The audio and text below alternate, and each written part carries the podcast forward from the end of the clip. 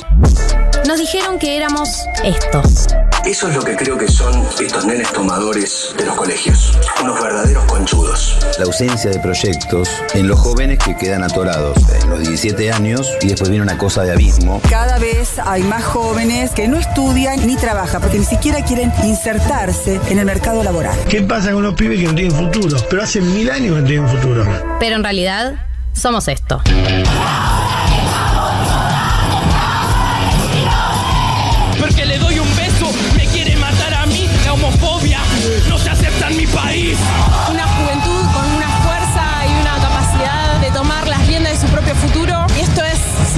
Comienzo. Con amigos y amigas vimos que en todo el mundo millones de pibes y pibas se estaban movilizando para luchar contra la crisis climática y ecológica. Decidí que no decidan por mí.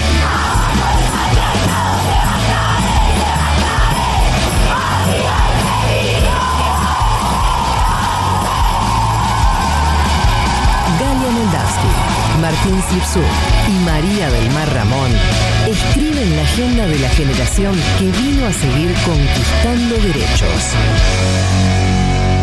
Esto es 1990.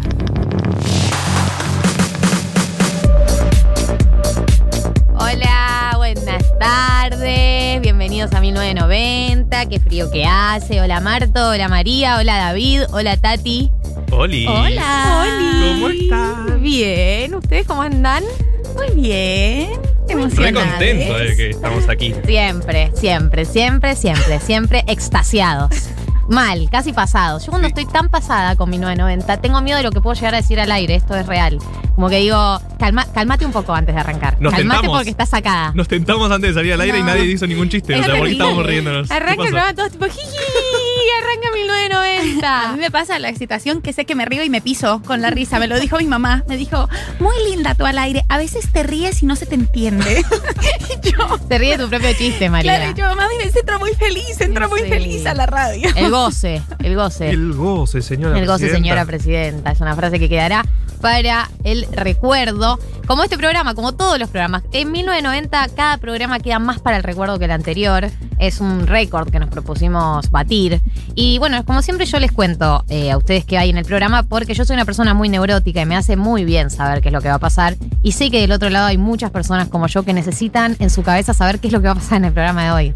No toleran el misterio, Sí. el a ver qué pasa. Llegan ¿Qué pasa si un día no digo? Cientos de mensajes están Sí, llegando ¿no? ahora. Che, ¿qué hay en el programa? ¿Qué hay en el- Che, digan, por favor, ¿qué hay en el programa? Estamos ¿Qué pasaría si un día no, no digo que va en el programa? Digo, bueno, arranca mi 990, a ver.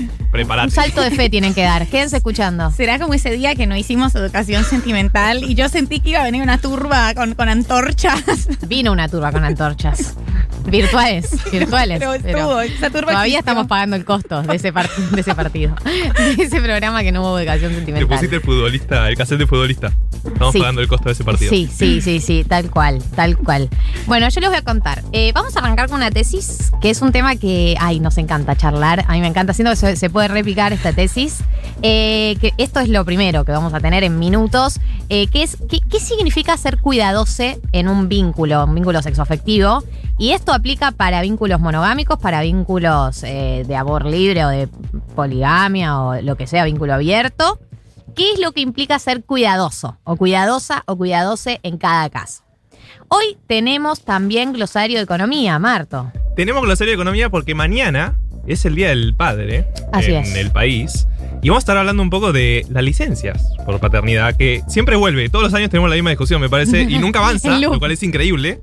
Eh, así que vamos a estar contando algunos datitos que tenemos sobre la licencia. Se vienen datitos. paternidad. Se vienen datitos, se vienen cositas. Eh, tenemos también el día de hoy dilemas incómodos. Así es, eh, retorna dilemas incómodos. Mariah, ¿de qué vas a hablar el día de la fecha?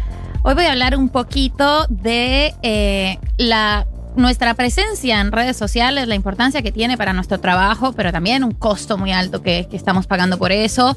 Y un poco cómo, es, cómo esas redes sociales también a veces nos hacen creer eh, algunas cuestiones sobre nosotros mismos y sobre nuestras identidades, que a mí en este punto me parecen problemáticas y al mismo tiempo es posta para mí un dilema incómodo porque no puedo dejar de hacerlo eh, y lo pienso constantemente como, como una situación muy dilemática.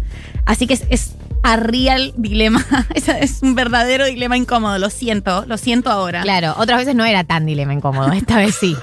Otras veces no me resultaba tan incómodo. Claro, Eh, otra vez era simplemente un dilema. Era un dilema, era un dilema, pero este, este me resulta incómodo y lo, lo padezco y lo estoy padeciendo, entonces voy a dejar aquí mi corazón, mi corazón y mi angustia. Bueno, bien, vamos a padecer juntos, como siempre en este programa. todos en la misma, a esto venimos, a padecer eh, colectivamente.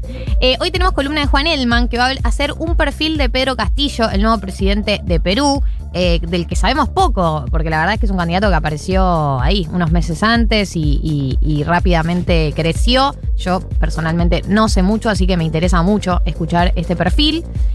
Y tenemos educación sentimental. Así es. Tenemos una educación sentimental que le gustaría a Juana Morín. Le mandamos un saludo. Le mandamos un saludo que le gusta al sector más rolinga de, de este programa. Es una educación sentimental de los piojos. Eh, recibí presiones de mis amigas, mi amiga Ivy me dijo que no podíamos no hacer una educación sentimental de los piojos, así que acá está, hemos recibido también mensajes pidiéndolo, vamos a decirlo, pero ayer recibí como una presión muy fuerte de mis amistades y dije, así funciono yo, por presiones. Así doy pasos en esta vida, así que vamos a tener educación sentimental de los piojos. Bien, la pregunta del día de hoy es, la pregunta del día de hoy es, ¿qué es lo que implica, qué significa ser cuidadoso? María usó una palabra que para mí aplica muy bien, ser elegante, ¿no? Eh, en un vínculo sexoafectivo. Obviamente no es lo mismo, ¿no? En una relación monogámica que en una relación abierta. Eh, pero la pregunta es, bueno, ¿qué implica ser cuidadoso? ¿Qué- ¿De qué hablamos cuando le decimos a la otra persona, sé cuidadosa? La primera salida, o sea, esto lo vamos a complejizar porque es obvio que la, respuesta fácil es, bueno, respetar los pactos que tienen ambas personas. Pero hay un montón de cosas que no se pactan y este fue o el, ejemplo que trajeron ustedes que a mí me pareció, no lo había pensado y, dije como, ¡fuah! Esto sí es, tiene, tiene una vuelta de rosca compleja. Que es, bueno, hay un montón de- de formas y de comportamientos que tienen las personas que no sé si se hablan, no sé si tendrían que hablarse. Y no sé cómo gestionar eso. El ejemplo que trajo, que trajeron Marto y Galia es ¿qué haces en un vínculo? Ponele monogámico, ponele abierto, pero abierto sin que te enteres, abierto sin contarse. Cuando te das cuenta de que tu pareja likea sistemáticamente fotos de otra persona. Es un likeador serial. Es likes. likeador ¿Te das cuenta serial. del patrón de likes? Entras, a like, entras al perfil de cualquier, eh, bueno, ponele que es un chabón y sos heterosexual, de cualquier mina y está el like presente, o si sos un chabón y los chabones, de cualquier chabón y está el like presente. Además, eso, ese, ese, ese likeo, ese likeo para llamar, para llamar tu atención del tipo C tan gana, que son siete fotos al hilo y vos decís como, ay por Dios, ¿por qué hiciste esto? ¿Querías mandar un mensaje? Bueno, en esa. En ese universo nos estamos moviendo, ¿no? El, el hilado fino del cuidado, no el respetar los pactos, sí, pero. Y lo que no se habla, ¿qué hacemos? ¿Se habla? Claro, bueno, es que yo creo que hay un tema que tiene que ver con tanto en una relación monogámica como en una relación abierta. Obviamente hay un ámbito del, del otro que uno no sabe, que uno no sabe y no quiere saber y no, y no está, está bien que no sepa, ¿no? Que tiene que ver, no sé, una relación monogámica tiene que ver con el hecho de que la persona tenga deseo por fuera de la pareja, que uno de alguna manera, todos lo sabemos, pero las personas que eligen estar en un vínculo monogámico deciden fingir demencia un poco con eso. Sabés que tiene deseo, sabés que probablemente se haya tiro, se tirotee tanto por fuera, que pueda pasar una situación, por ahí lo concreta, por ahí no. Y en un vínculo abierto por ahí es, o sea, sí está blanqueado, pero por ahí no querés saber si está con alguien, o por, o por ahí sí, o por ahí querés enterarte por esa persona y no por otro. Digo, en ambos casos hay un ámbito de la vida de la otra persona donde uno no está y no tiene por qué estar. Y en ese gris eh, es para mí donde entra la elegancia y el cuidado. Porque uno cuando toma ese- esas decisiones está confiando en el criterio de la otra persona para manejarse en ese gris. Claro, digamos. Uno claro. sabe que existe ese gris. Sí. Yo he estado en relaciones monogámicas. Una sabe. Una sabe y una ejerce también, una ejecuta el Ejerce el por gris. fuera. Eh, Una ejerce el gris. Sí. Todos ejercemos el gris, incluso, incluso en un vínculo monogámico. El tema es de qué manera lo ejerces para no romper el pacto de fingir demencia, digamos. O digo, si el pacto es que no vamos a hablar de lo que estamos haciendo por fuera de la pareja, en algunos casos será concretar, en otros no será concretar, pero será como, bueno, lo que sea que se considere. Es como que una tiene que confiar en el criterio de la otra persona para manejarse ahí. Y, y ese es el tema, porque una nunca sabe cómo se va a manejar la otra persona en el gris. Por eso empiezan todas esas cosas que uno no pensaba que las tenía que hablar y de repente las tenés que hablar porque pensaste que la otra persona se iba a manejar como vos esperabas que se manejara. Claro, Claro. pero la No elegancia sé si estoy siendo muy metafórica, como no hablo de... de- Se entiende igual. Pero cuando estás en una relación, sea monogámica, poliamorosa, lo que sea, siempre confías un poco en el otro. En el criterio. Sí, en el criterio del otro y en que no te va a hacer doler en un montón de aspectos posibles. Digo, hay un montón de grises más allá de esto de no charlar la relación que estás confiando también. Estás confiando que no te va a hacer doler, ¿no? Como que hay, depositas un montón en el otro. ¿No? Y por supuesto, es, es parte de, de tener Claro. una relación, con, de relacionarte con otros y otras. A mí me parece, o sea, yo estoy totalmente de acuerdo en que ah, y confías en el criterio de la otra persona y creo que los criterios de elegancia, por desgracia, sí son más subjetivos, o sea, varían un montón. Para mí hay una cosa de la elegancia y de la prudencia eh, mucho más cuidadosa, si se quiere, o mucho más estricta por pensar en que eso se traduce en cuidado, pero para mucha gente no, o sea, hay gente que en relaciones abiertas, pero que no se quiere enterar, o en relaciones monogámicas, el chichoneo y el, el chatoneo por redes le parece una forma de engaño. A mí no, porque no sabría cómo enterarme. O sea, no sé cómo. No, no. Hay, sucede en un universo que no me interesa, al que no pertenezco, como no sé, y al que me parece que nadie debería pertenecer. Pero ahí, ¿cómo te enteras? O sea, si vos tenés un pacto o de monogamia o que no se van a contar qué onda y la persona está chatoneando. No, no te, no te enterás. El tema es si te enterás. Ahí está la forma, ¿no? Como. Está chatoneando sin proponer encuentro. Solo chatoneo. eh, Es engaño el chatoneo sin Es encuentro. engaño, palabra el chatoneo me vuelve loco, encuentro. aparte. Chatoneo Me y ruborizo. likeo. O sea, como, como un coqueteo, un coqueteo virtual, ¿viste? Como estamos súper pendientes de qué hacemos. Che, qué bien, qué linda que estás, eres zaraza. No, y, y- y digo más, poner que tenés una relación abierta se puede, ¿no? Que vos estés con otras personas. El cuidado, por ahí no te enterás, eh, o sea, no te, no te, no- el acuerdo es no contarse. Pero si esa persona está estando con otra persona y viene a casa y está en choto, está en chota, está en seco, está en seca, ahí entra la elegancia, digo. Claro. Ejecutá, pero no vengas a casa a hacer un, un hechote. No, te la Eh, bancás un hechote. como sé un elegante. Sí, sé total. prolige. Sí. Eso es lo que digo. O sea, en, en muchas cosas se, jue- se, se juega la elegancia. Por ahí hay personas que son muy elegantes en el no contar o que no se ve o que no se note o que no sé qué. Eh, pero que después se siente en la diaria. O hay gente que la, la diaria es recopado, recopade, pero después no sé, eso. Eh, hay gente que, bueno, vas y en Instagram y está tiroteando por todos lados y decís, bueno, ok. eh, no está siendo tan prolijo en ese sentido. Igual está en su derecho, digo. Claro, como que el como- concepto de prolijidad es un concepto individual, completamente subjetivo. ¿Qué es ser prolijo y qué es ser prolija? ¿Cómo encaras al otro? Es rara la conversación. Tipo, Porque vi tu patrón de nadie va- likes. Nadie, no te voy a decir No, eso. es horrible, claro. No le des más likes a gente random. No. No, no. nunca va a ese no se puede decir eso. No, no se puede, no se puede. Igual para mí también. Pero a- eso, una dice, bueno, yo a tirotear, lo único, intentá, no sé, en mi radio de gente que sigo, que, que no esté en todos lados. tú no- Ahora en Twitter eh, se hizo eso de los círculos, ¿viste? Como mi tercer, hasta mi tercer círculo, por fin no. Porque para mí aquí hay otra, hay, hay una meta discusión que hay que dar y es una discusión más adentro de esto. Y es, bueno, la gente, para mí el coqueteo sin encuentro es una actitud sistemática que me resulta sana, que me resulta, la reivindico. la reivindico, me resulta necesaria de todas las personas. O sea, me parecería raro que una persona no esté tirando no, tiros. es que todos Claro. están tirando Como tiros en relaciones monogámicas también. Claro, total, qué sé yo. O sea, y eso, y acá, ya que sale, esas personas que sacan screenshot. Mira, tu novio Ah. me mandó un fueguito. Por favor, amiga, búscate una vida. ¿Qué es esto? No tienen, te mandaron un fueguito, ya está. Como son fueguitos. O Se está sea, haciendo muy común en Twitter, en redes sociales, Está eso siendo tipo. muy común, a mí me subir preocupa. captura. No, No, horrible. ¿por qué harías eso? Bueno, acá Sofía Córdoba dice algo que está bueno para mí, que dice, hola chiques, yo estoy en una relación abierta hace dos años, acordamos no contarnos.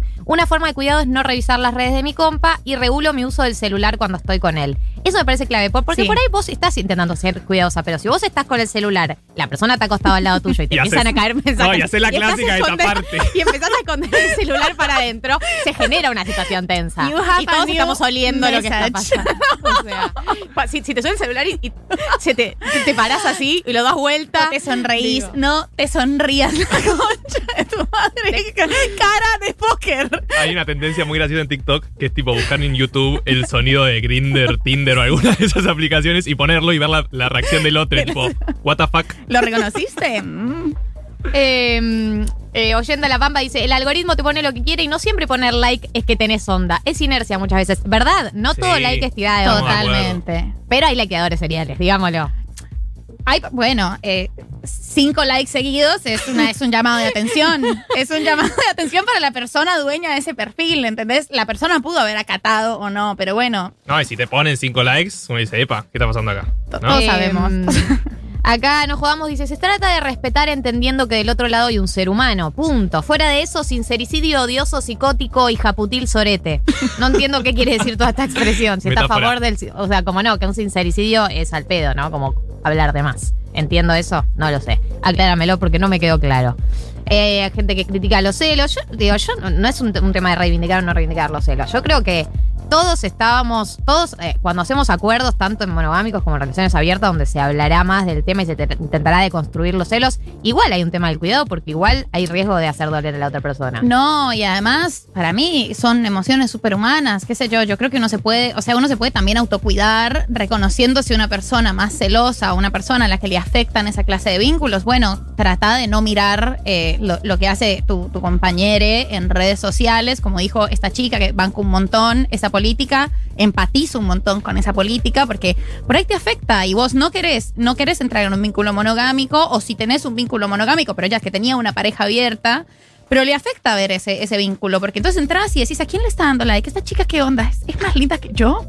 Y esa pregunta es horrible y no te importa que la otra persona esté teniendo sus, sus cuentos, pero no te quieres enterar. Y yo creo que esas políticas de, de autocuidado son lógicas porque sentir celos me parece una, una cuestión que a veces excede tu propia Totalmente, voluntad. digo, lo mejor que puedes hacer obviamente es laburarlo, pero ahí negar a que existen, No. digamos. Eh, y también ser, ser choto con la gente que, que siente, es como, bueno, mirá, nadie elige lo que está sintiendo, lo mejor que podemos hacer es eh, desarmarlo, ver de dónde sale. De hecho, acá Poliamoroso dice algo que dice, igual los vínculos también van mutando. Estoy hace casi tres años con mi compañera, empezamos en relación abierta y pasamos por todos los esquemas hasta que hoy somos básicamente amigues que cogen. Para mí también, una no flashea en todo momento de la relación. Hay momentos, hay etapas donde hay predisposición al mal viaje, digamos. sí.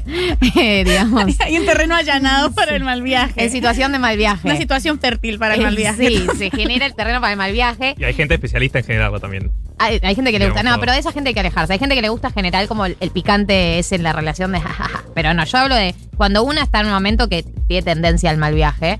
Digo que no es lo mismo. Hay momentos en la relación donde te chupa un huevo, que es lo que está haciendo la otra persona. Sí. Realmente. Sí. Eh, No, y contextos también. Yo creo que en este contexto medio progre en el que nos movemos nosotros, ya las relaciones monogámicas, la mayoría uno entiende que el- una infidelidad tal vez no es un deal breaker, digamos, ahora, No. ¿no? Como que no lo tenemos tan asociado como tal vez en otras generaciones que era tipo, oh, me la engañaste. infidelidad. Y la idea de me engañaste, que le falta, le faltaba algo a la relación y lo fuiste a buscar afuera. Esa es la idea originaria de- del engaño que es fuiste a buscar afuera algo que no había que. Es como no, el deseo se multiplica y se reproduce. Incluso quienes hemos estado en relaciones monogámicas entendemos eso, me parece. O sea, nadie piensa eh, hoy en día que una infidelidad es porque le falta algo a la relación. No, bueno, pero pu- puede haber formas, a lo que digo es que creo que puede haber formas de esa infidelidad que sí sean como deal breakers, ¿no? Como, no la infidelidad en sí ahora, pero me sentí descuidada, ¿no? Como, Me sentí descuidada, me sentí, o sea, yo creo que ya no se considera como antes, además socialmente, que era leído como una, como una humillación, como esta cosa de humillación pública.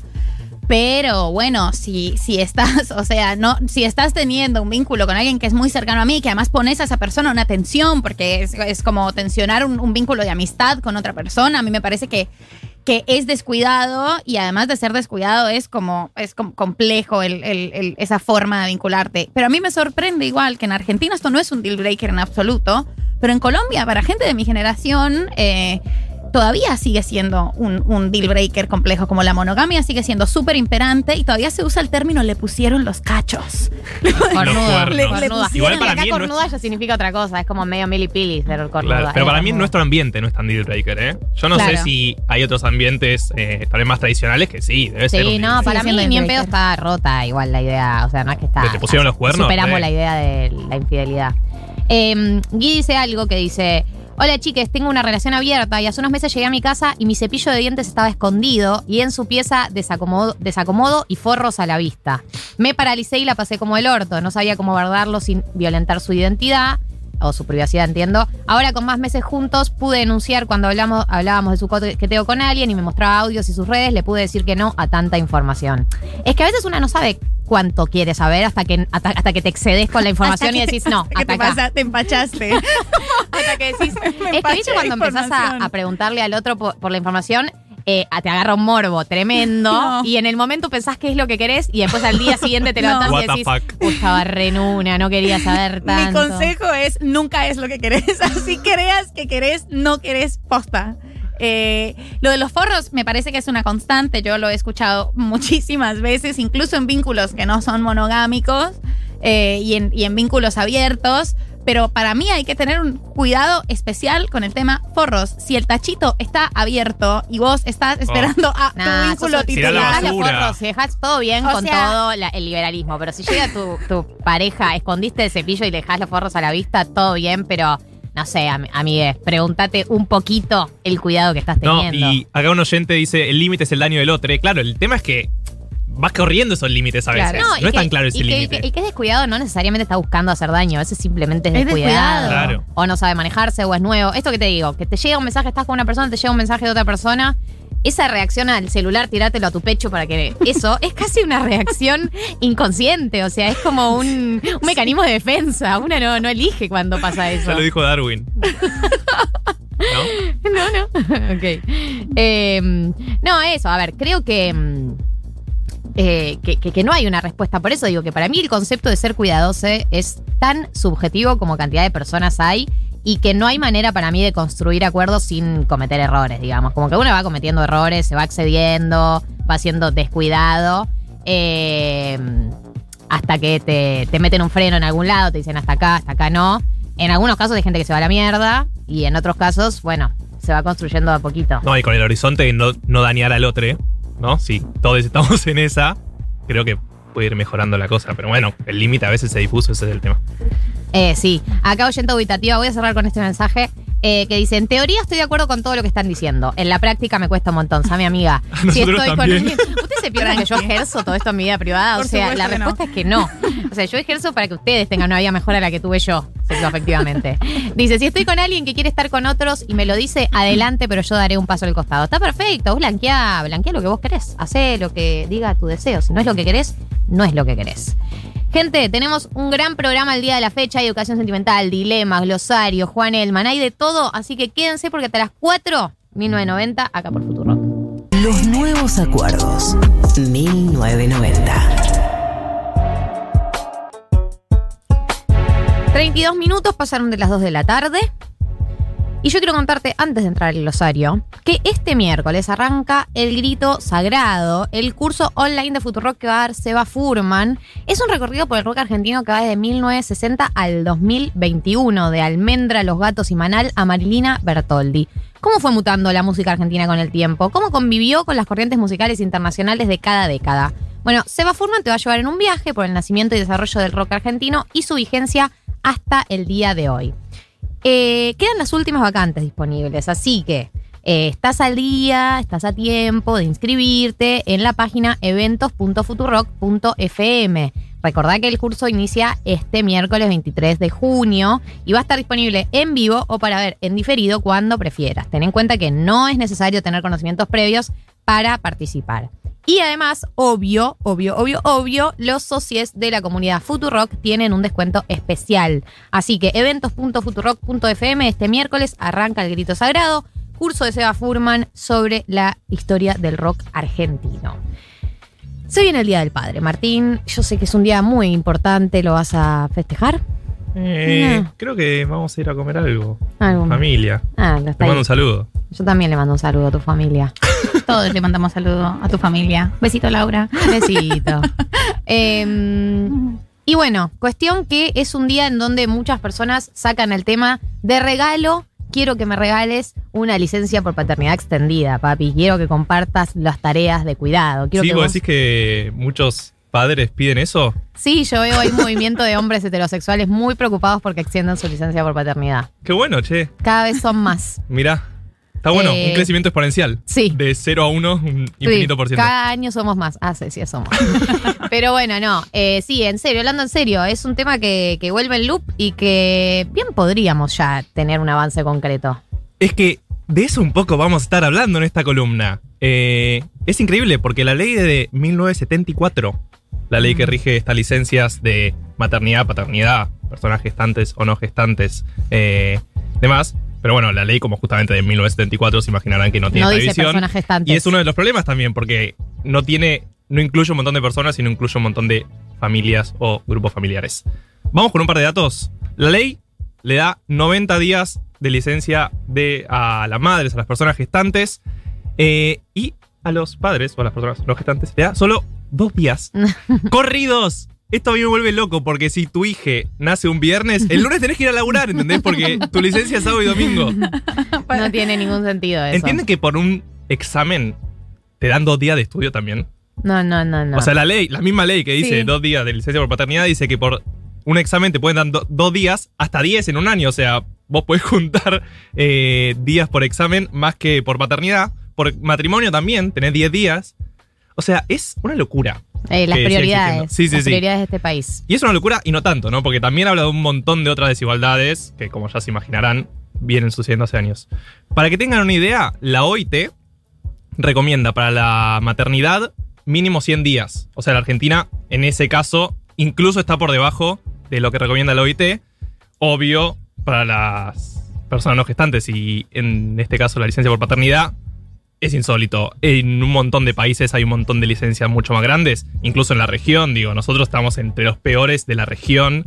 Eh, compartimos con países de Centroamérica y países, la verdad, de ingresos muy bajos. Entonces, cuando uno piensa en la Argentina y nos ubica en esos países de ingresos bajos y piensa en todo lo que avanzó los derechos humanos en Eso Argentina, es lo que me llama la atención, que en teoría nosotros somos como progresistas en la región, como de avanzada en algunas legislaciones que tienen que ver con la igualdad de género, con los derechos humanos, y en esto es como que no pitó. Claro, lo que fue pasando es que no se cambió esta ley macro, sino que hubo pequeños cambios. Por ejemplo, la ciudad de Buenos Aires, seguramente recordarán, hace un par de años, 2018, sí lo cambió para los empleados públicos. Eh, tienen 45 días que pueden extender 30 más eh, en el primer año del, nacimiento del IGE. Eh, y también hay muchas empresas multinacionales que tienen como sistemas propios, porque la verdad, darle dos días a un hombre es insólito. Pero también el problema es que alrededor del mundo, y no solo en Argentina, muchos hombres no se la toman. Claro, dicen, ¿para qué? Si igual yo ya estoy para volver.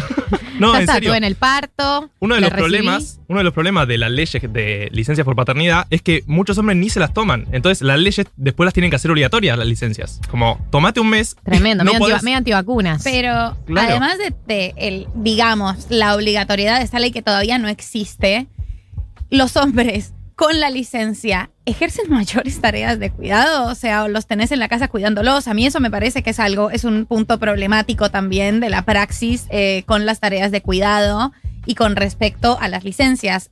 Me parece que por supuesto es un avance y es necesario, pero hay ahí una pregunta de qué tan afianzado está en los varones, sobre todo varones cis, no ejercer las tareas de cuidado y estar ahí bollando mientras como que son las personas gestantes quien- quienes tienen que hacer la mayor cantidad de actividades. Sí, Eso- obvio. Los datos son muy claros en esa parte. Las mujeres o identidades feminizadas laburan el doble en trabajo no remunerado que, que los hombres.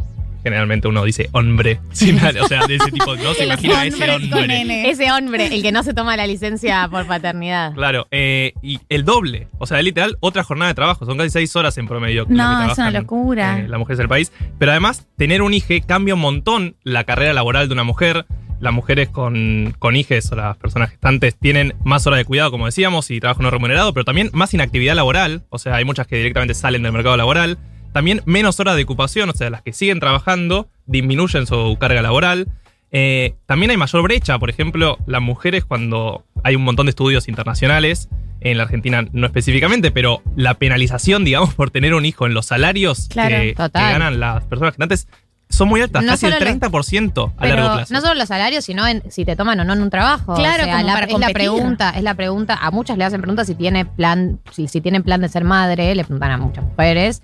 Eh, antes de tomarlas en un trabajo, porque si tiene plan de ser madre es como que no me servís. Y de última una dice, si eh, la persona, los hombres o personas no gestantes se tomaran esa licencia como obligatoriamente, de última como sería un problema para la empresa en ambos casos, digamos. Claro. No sería un problema solo en caso de. Al menos nos permitiría competir. eh, Claro. Si van a ejercer tareas de cuidado o no, bueno, eso, eso se puede. se- Claro, ese es otro debate dentro de la casa también. Claro, Claro, pero creo que- que es- esa, eso aumenta también la brecha eh, salarial entre mujeres y varones que no pueden acceder a los lugares, las mujeres y las personas gestantes que no pueden acceder a los lugares jerárquicos de trabajo porque si están compitiendo contra un chabón, bueno, quizás la empresa va a pensar de manera capitalista y no quiere pagar esa licencia. Obvio, ahí aparte hay que pensar que, por ejemplo, el caso específico de Japón siempre muy claro, que está mal visto tomarse licencias. Entonces, las mujeres que tienen que sí o sí tomarse la licencia y los hombres no se las toman porque está mal visto como culturalmente. ¿Entienden? Eh, sí, sí, sí. Yo he estado en trabajos donde está mal visto tomarse feriados. No es este caso. Sí, sí, sí, no, pero la dinámica de ponerte la camiseta de la empresa y demás Claro. influye un montón también en, en, en estas licencias de paternidad y por eso también la discusión no es solo cambiar la ley, que ya la ley de por sí genera esta discriminación hacia que las mujeres son las que se tienen que cargar de los hijos y, y- y los hombres no, sino también que finalmente se cumpla, porque aparte estamos pensando que, o sea, piensen, no estamos pensando, piensen que la Argentina casi la mitad está o en el sector informal o siendo monotributistas. O sea, los que acceden a estas licencias efectivamente son la mitad de los madres o padres. Claro, la mayoría ni siquiera tiene la posibilidad de acceder y los que tienen la posibilidad, que son la minoría, no se la toman. Claro, entonces hay que pensar una estrategia de política de cuidado que sea integral. Porque Un gran acu- ¿Viste cuando dicen hay que hacer un gran acuerdo nacional entre todos los Sentarnos sectores? en la mesa, hay que todos sentar los Una gran mesa, una gran mesa. la, Dios, Y no. la mesa de la abajo. paternidad. ¿A quién, ¿A quién necesitaríamos en la mesa de la paternidad? Eh, a Marley, por supuesto, el padre de la nación. Nunca un padre tan presente como el padre de Mirko. podemos Eh, pensar. Bueno, podemos la- llamarlo la a- mes- a, la Facundo Moyano también para que se siente en la mesa. Facundo Moyano, sí, para sí, que la organice, para que la organice. Una, una mesa literalmente de ellos. Eh, Y que haya, porque es que a veces son consensos, eso, como que es un, es algo tan difícil, porque es un consenso cultural y nadie determina en qué momentos hacen esos acuerdos culturales. Es como en algún momento suceden, pero no es que se juntan un grupo de personas y bueno, dice a partir de ahora. no, pero hubo un montón de proyectos de ley para cambiar esto, eso es lo loco. Hubo como cientos de proyectos de ley desde ¿Y que qué pasa? la- Se, se, se cajoneaban. Sí, no se vota, no hay consenso suficiente. Primero porque hay una diferencia importante que las licencias para pa- maternidad están de- del lado del Estado, o sea, Claro. son de la seguridad social. Y la de paternidad son a cargo del empleador. Estos dos días corridos son a cargo del empleador. Entonces, el costo que tendría aumentar la licencia por paternidad, la discusión es si pasan a estar del lado de la seguridad social, para eso habría que cambiar la ley del 74, Claro. o si siguen siendo a cargo del empleador y solo se amplía, digamos, esa Claro. fecha. Entonces, la discusión también es monetaria. Claro. Penny dice, para no pensar que en Europa es todo mejor, en España la licencia por maternidad ni siquiera es paga, es decir, te obligan a volver cuanto antes a tu trabajo porque no cobras nada. Claro, bueno, en Estados Unidos también no hay licencia ni de maternidad ni de paternidad Es paga. como te tomas unas empresas. vacaciones, te tomas unas vacaciones. Ah, Claro. las empresas determinan como su propia legislación. Claro, interna. tienen políticas propias. Con todo el movimiento millennial eh, enfocándose en las políticas de cuidado, eso fue generando que las empresas también tuvieran que decir, che, no da que no demos licencias. Pensé que ibas a decir que lo habían sacado porque los, las millennials solo teníamos gatos. Sí. Yo quiero licencia por mi gatito nuevo. No, porque digo, en las últimas décadas eso fue mejorando, pero en la ley no lo supuesto. ¿entendés? No hay una claro. ley que marque eso. Entonces, Entonces, hay varios proyectos Sí. en boga ahora. La idea es llevarlos a, a 30 días la licencia por paternidad y que sea obligatoria. Hay un proyecto de Itai Hackman que propone eso. Pero ¿por qué es la importante? definitiva. Un par de puntitos de por qué es importante. Primero, lo que hablábamos de la división más equitativa de las tareas del hogar. Segundo, que hay estudios que demuestran que el, contribuye al desarrollo infantil. Primero, por tener la presencia de más personas cuidando, pero además porque disminuye el estrés de quienes efectivamente te tienen que cuidar, si esa Claro. distribución es mejor, ¿no? Sí. Claramente. Después, lo que veníamos hablando de la inserción laboral de las mujeres, porque al extender esta licencia se terminaría un poco el sesgo de las mujeres cuestan más plata o, Claro. o les cuesta más. Sí, sí, sí, so- somos como un gasto más grande. Como Claro. Que le haces perder plata a la empresa. Sí, obvio. Y, y la que me parece a mí la más importante, pensando sobre todo que la mitad de los argentines ni siquiera pueden acceder a estas licencias que hoy est- estamos hablando que son mínimas, eh, es que tiene que haber una política de cuidado integral. Porque si no, de vuelta vas a dejar a la mitad de la población afuera y sobre todo a la mitad de la población que peor la pasa. Claro. Donde vos más querés fomentar que haya políticas de cuidado distribuidas en la familia, porque eso si no genera que la pobreza sea como un ciclo intergeneracional. Claro. O sea, la mujer Dios. que está en la pobreza y encima tiene que hacerse cargo de eso y No. encima no puede o sea, crecer laboralmente. Sí, sí, todo es como que acumulás desigualdades. Bueno, ya lo, lo hemos hablado un millón de veces, pero es como, sí, como todo se profundiza más en esos casos. Y además, es esa sensación de andar a sacarle un derecho a un monotributista o a un trabajador informal. Digo, como que cada vez es más difícil eh, a- a acercarles derechos. Como que depende del, del empleador o empleadora que sea copada, ¿eh? Y, y no son copados. Spoiler alert. Vos en off no era No copado copados. el empleador. No se copaba con la licencia. Así que esperemos que, bueno, en esta pandemia que todos nos dimos cuenta lo importante que son los cuidados interpersonales en muchos sentidos y muy amplios. eh, ojalá sirva. De esta pandemia salimos mejores, ya sabemos que no, pero No. por lo menos sirva para cambiar la ley. Eh, bien, voy a cerrar esta columna con un mensaje de Facu que dice... ¿Eso dice el mensaje? Río dice, encima. monotributiste me sonó monotributiste y la verdad que es ame. Yo lo pensé. La sabe. Vamos a empezar. Hashtag monotributiste. Triste. Full monotributistes. Así que bueno. Somos todas esas pestañas que tenés abiertas en la computadora y todavía no leíste. 1990. Futurock.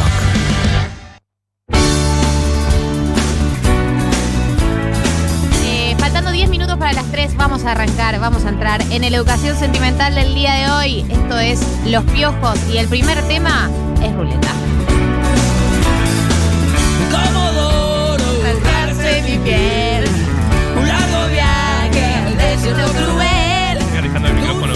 te alejas? ¿Por qué te alejas, Martín? Vos ni cantás ya. ¿Me estás jodiendo? Mentira.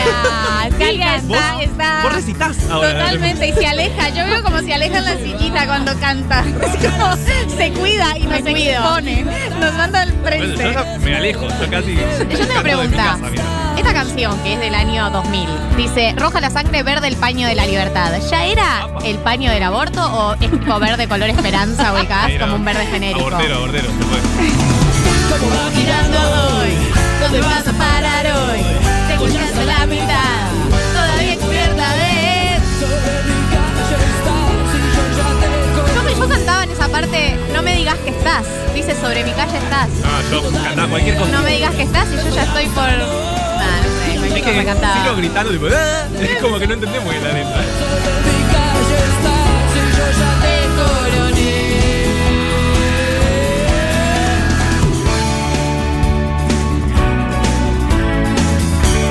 Esta educación sentimental de los piojos vamos a encontrar eh, muchas canciones románticas. Yo eh, me sorprendí porque es verdad, no, no soy, pi- no soy piojosa. No soy piojosa de sangre. Eh, y me sorprendí con las letras románticas que tiene. Es, es- está para mí en un punto medio entre de metáfora, ¿no? Entre nada de metáfora, como puede ser Calle 13, y full metáfora, como puede ser Los Redonditos de Ricota. Hay un punto medio que es Los Piojos.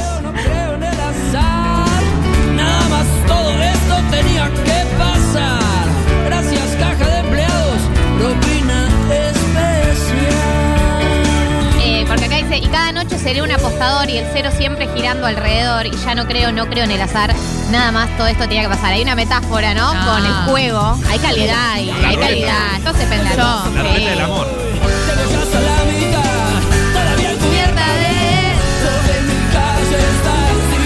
Soy la única que la cantaba mal, porque muy todo este tiempo.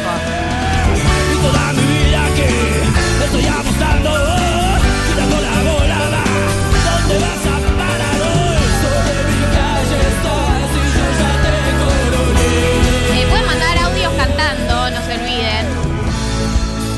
Los educación sentimental de los piojos. Esto era ruleta rusa, eh, ruleta en realidad, el primer tema con el que abrimos hoy. Y mi amiga me dijo, abrí con ruleta. Me dijo, abrí con ruleta. Así que abrimos con ruleta. Al pie de la letra estamos haciendo. Sí, sí, Ya no sí. creo, no creo en el azar Nada más todo esto tenía que pasar Hay algo de si sucede conviene, ¿no? No Hay creo en el azar, todo esto tenía que pasar. Hay algo de azar en el amor, ¿no?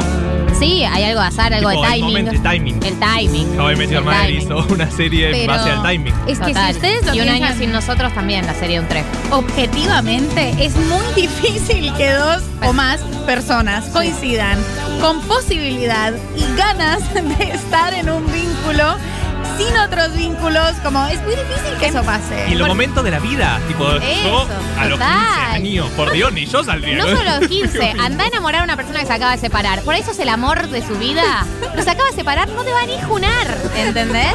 Hay algo de eso que realmente es muy justo. Digo, no puede funcionar. Como que tal vez era el ideal en otro momento y probás, pero no funciona. No. Timing. Timing. Eh, Facu dice, ruleta y muchos temas de los piojos son mega ruteros. Me dan muchas ganas de estar en el auto tomando mate yendo hacia alguna parte, obvio. Vamos. Vamos a ir al segundo tema de este educación sentimental, que es, ay, es tan romántico este tema, tan tierno. Me siento muy identificada. Es, es muy fogonero también. Uy, me pongo regalas de un fogoncito, miau, miau, miau, miau. Así Sí, que me pongo a ronronear. Con un gato al lado. Y así no, no ronronean los gatos igual, no hacen miau, miau. Estoy en cualquiera, perdón, perdón. Los ando ganas, obviamente.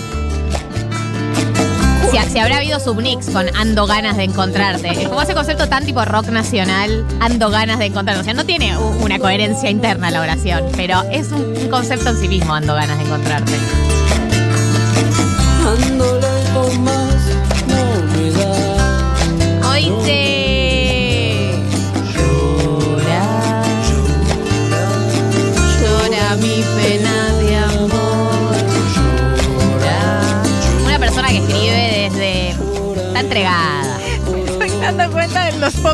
Piojos que tengo en sangre. No, no, yo te lo estaba por decir al aire y María no está diciendo ni una frase de las canciones. Insólito, la gente, la gente preocupada.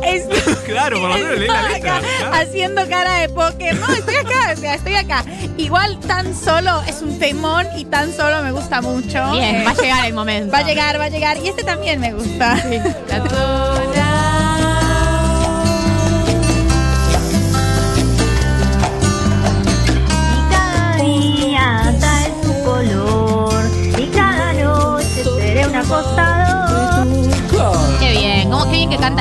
y a mí eso me emociona.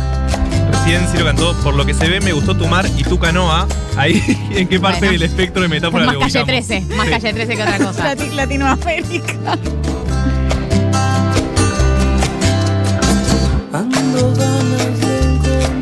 Ando ganas de encontrarte.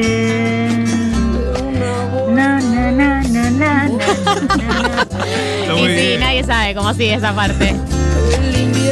¿Se, se dedicaba mucho a este tema? Eh, era un clásico. ¿Se rompía Sí, dedicación? sí, sí, se rompía dedicación y mucho subnick de Messenger, ya te Mucho digo. fogón, es verdad. Mucho fogón. Subnick, fogón y te dedico. Se, se dedicaban mucho a los temas, ¿se acuerdan de eso? Uno dedicaba canciones. Sí, uno dedicaba canciones. Que me botan tus piernas, me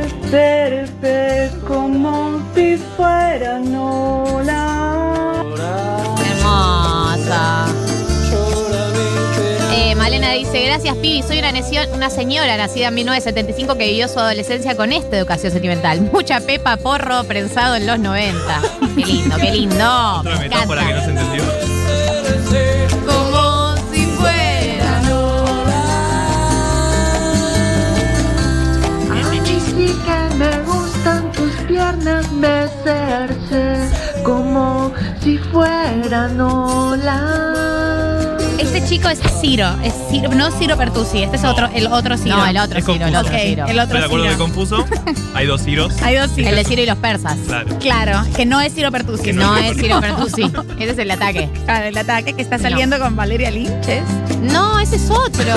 No, ese es otro, Ese es otro Ciro. ataque. Ah, ¿Vamos ah, al chicos, aire? Y no es Ciro Pertusi el que sale con Valeria Lynch. El que sale con Valeria Lynch se llama, ya te digo. Yendo. Difícil seguir la cuerda, hay muchos Ciros acá. Muchos Mariano, ataques. Mariano Martínez se llama. Ah, Pero que no es Mariano Martínez el actor Pero no es. Hay dos Ciros, hay dos Marianos, hay dos ataques Claro. y hay muchas Valerias. Bien, perfecto, perfecto. Estoy aquí, estoy aquí. Ubicadísima.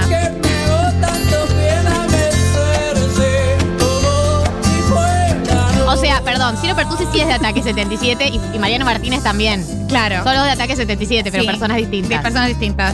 Y Mariano Martínez no es el Mariano Martínez actor. No, no, no. No, Yo no Mariano. Martínez de TikTok. Cuando leí la primera nota de Valeria Lynch y Mariano Martínez están saliendo, fue como, wow, qué unión Pero re podría pasar porque el devenir de. Mariano Martínez, el de TikTok, es muy extraño. Sí, sí, sí. Sí, sí. Necesito un abrigo. Encontrarte de una buena vez por todas. Nada no brilla tanto la luna. Ando ganas de encontrarte. Quiero llevarte y pagarte. No me hables, David, me haces reír al oído. Esto es Educación Sentimental de los Piojos. Estábamos escuchando Ando Ganas y vamos a pasar al siguiente tema. Que es Amor de Perros. Este es con Mimi Maura, esta, esta canción, esta versión. El año 2003, el álbum es Máquina de Sangre. Es hermosa. La versión esta es hermosa. La vi pasar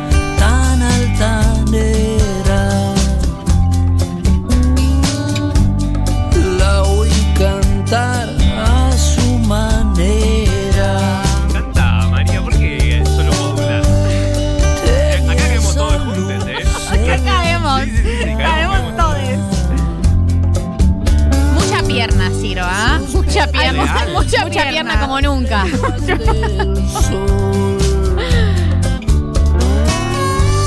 La vi pasar tan altanera, la, la oí cantar a su manera. Tenía esa luz en la mirada. Sus piernas cortaban las lenguas del sol. Eh, sí, también me hace acordar a las piernas más bonitas, de los Claro, redondos. Hay un tema con claro. las piernas. Yo no, yo no tengo, salvo con las de los muslos de Milo Ventimiglia, no tengo un tema con las piernas. No, yo, yo tampoco. Esa foto de Milo Son me- los, me los liquidó. has visto, o sea, son, Sí, te sí, hace sí. pensar en las piernas O sea, no como sé quién es nunca él. pensaste antes. No sé quién es él, pero sé la foto que está hablando. El novio de Rory Gilmore, ¿cómo que no sabes quién es él? No El de This Is entiendo. Us. ¿Qué? Perdón. Les he fallado. Yo no vi Gilmore. ¿Qué? Yo tampoco. ¿Qué? ¿Cómo? ¿Por qué? ¿Es una cuestión generacional? Es una cuestión, de- qué sé yo, sí. Es cultural, diría alguien. Ganas de encontrarte, quiero llevarte pa' Marte. Pa, pa, pa. Noches de amor, suburbio y luna. Sombras en sombras no se dejan. Luces apagadas. Porque además dice, con otra persona, porque dice, lejos del dueño de tus ojos, lejos, lejos del dueño de tus ojos, lejos, yo no me explico por qué estás con él. Yo no me explico por qué estás con ¿Cómo te pasa esa? Esa es terrible. Como... Ay, sí, que decís, ¿qué tiene que yo no tenga? Porque a veces vos ves a la pareja de la persona a la que gustás y es una gran persona y decís como, bueno, está bien. Se lo merece. Se lo merece. O sea, en esta pierdo. Pero cuando es un imbécil o una imbécil decís como, es injusto esto. Sí. Es injusto para todos. Pero- y además esto de vos tenés que estar, tenés que estar conmigo, no lo sabés, pero tenés que estar conmigo. Porque, porque acá hay un corazón que se parte cuando te vas a ninguna parte. Cuando vos sabés que tu lugar está aquí junto a mí. Claro. Ay, Yo te haría feliz. Me rompe el corazón. Esta parte que sí, además también me hace sentir muy representada.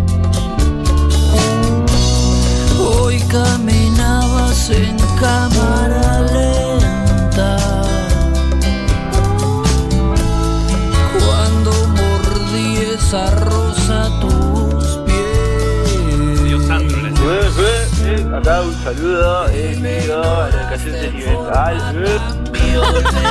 Gracias, Ciro. Forma tan violenta. Y si me, si me viste, fingiste no ver. Qué feo, qué feo, qué feo momento no donde vio. se separa y te, igno- te pasan a ignorar. Ah, daga. Oye, el me vio no me vio, esa duda que queda ahí. Me vio, no me vio, te vio. Me vio, no me vio, te vio.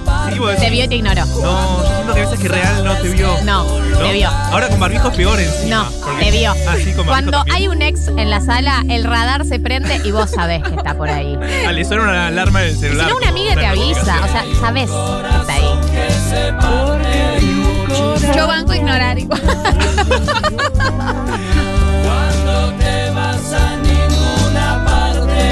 obvio que, obvio que bancas a ignorar, María. Sos, sos- sos terrible, ¿eh? tremenda, Sos tremenda, ¿eh? Tremenda rompecorazones. Uno, soy miope. Y dos, o sea, primero y principal veo mal de lejos. Pero es cierto que es un perfil raro y a vos ya se te tensan todos los músculos de la espalda. Las fibras del lugar en el que están se Algo tensan cuando entra tu ex. O Y- sea, o alguien que te garchaste. Se tensa el ambiente. Y el problema es cuando no se saludaron al principio. Claro, y ya no hay, no hay no manera de volver atrás. estirarlo, No, no se puede, no se puede. Ya está. Se fue así, se fue así. Es un acuerdo tácito. Eh, pero a mí no me gusta incomodar a las tipo, personas. ey. Una cabeza, una cabeceada. Sonrisita y manito. Claro.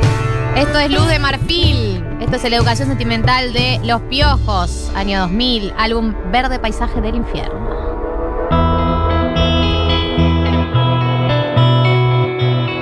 Acá llega un mensaje del Campen que dice: el campeón para mí es. Los piojos tenían eso meloso y romántico que no tenían las otras bandas de rock de la época. ¿Cuánto se tardó en esta educación sentimental?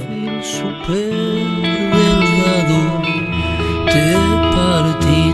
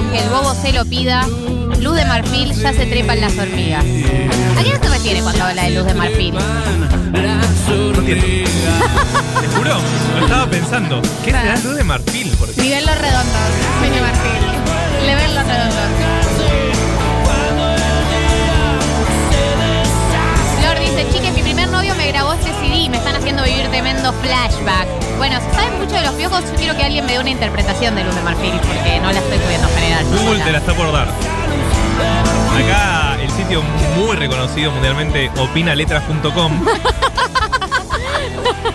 Eh, el comentario más votado dice que para El autor anónimo, el autor anónimo, la historia cuenta una historia tan simple como la de una separación. Y él habla en primera persona por el aspecto que tenían y la luz de marfil es ella, su brillo, sus ojos. Sí, no terminan de explicarlo porque entendemos que seguro es de amor, pero luz de marfil, luz que se refleja en el marfil. Hay otro con menos votos, pero dice, yo entiendo que habla de la cocaína, obvio.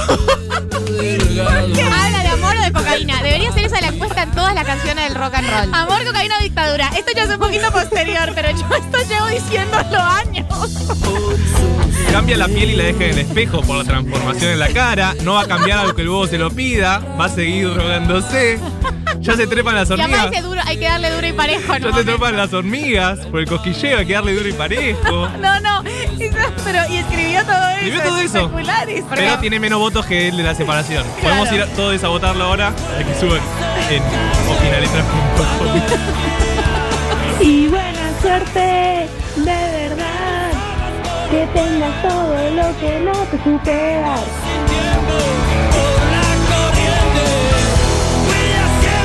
dice, vi a los piojos en vivo, pocas cosas más sexys que Ciro, intensísimo en vivo, ganas de revolearle el corpiño.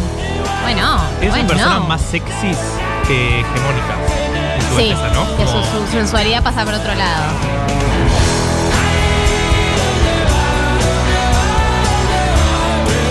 No, me hice fan de los piojos con esta educación sentimental. Tendría que hacer un mail que sea mariapiojosa arroba El gmail.com. flequillo, el flequillo. Arroba Hotmail 2004. Tenés que comprarte las topper, Sí, un flequillo. Pero es rolinga esto también. Sí, era, es- Sí. pegaba bien el palo. había mucha mochila de los piojos. Esa Eh, mochila negra Mail, con que te pins. digo. Sí, algo de coco, nos dice David también. Bien. Sí, era parte de una estética. No era el rolinga, rolinga. O sea, no, no es intoxicados. Claro. Pero es un tipo de rolinga Está ahí, para mí. coquetea, sí. Sí. Sí, es cierto. de la familia. Esto es Luz de Marfil, este es la educación sentimental de los piojos. Y vamos a pasar al siguiente tema. Un hermoso tema. Lo que me queda tiene que ver con vos. Es hermoso este tema. Se llama Fíjate. Todo lo que palpita llega a mi corazón. En la noche serena siempre hay un nubarrón. Uno busca problemas para ir sumándolo. Tan, Same, amigo, uno busca problemas para ir sumándolos. ¿No? Me siento medio pili, Sí, pili, la pili, pasada, pero- literalmente. Lo hablé en terapia la semana pasada. Totalmente.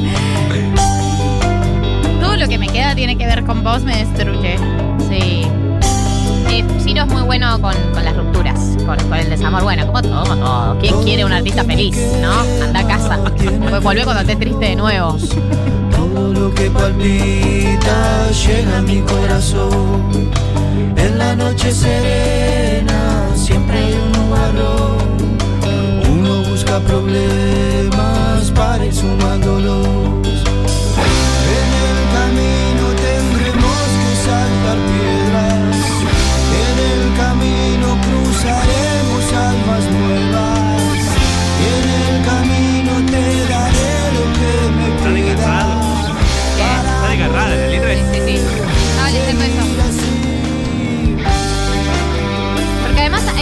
esto que eh, habla de, bueno, un post ruptura y un camino que se recorre. eh, de esto de, bueno, vamos a saltar piedras, vamos a conocer otras personas. Y como yo te dejo algo de lo mío, ¿no? Como que te queda algo de lo mío, por más que estemos separados en este camino. Nada, no sé. Sí, sí, Danilo. sí, es esa salida para mí. Para mí es, para mí es en un tiempo. Estas personas volvieron. Como esta persona se dio cuenta. Conocimos de que- otras personas. Sí. Y, y además, como ya nos dimos cuenta, llevamos un tiempo, nos tomamos un tiempo, que bueno, vamos a tener baches, vamos a tener conflictos, pero esto es mejor juntos y juntes que separados. No, claro, porque acá dice, si el camino termina en un punto que hay que volver, trazaré otro sendero nuevo para correr. Para mí volvieron. Para mí es ese Confirmado. momento, ese momento en el que me estás acompañando en la ruptura. Hola, O sea, Ciro. ¿cómo, cómo matar mi pena, cómo encontrar tu amor. Eh, pero después esto, trazar otro sendero nuevo para correr. Como vamos a ir mejorando, vamos a ir, salgamos de acá juntos. Pero bueno, cada uno. Está bien. Compro. El camino termina, que volver. Uno busca problemas para ir sumándolos.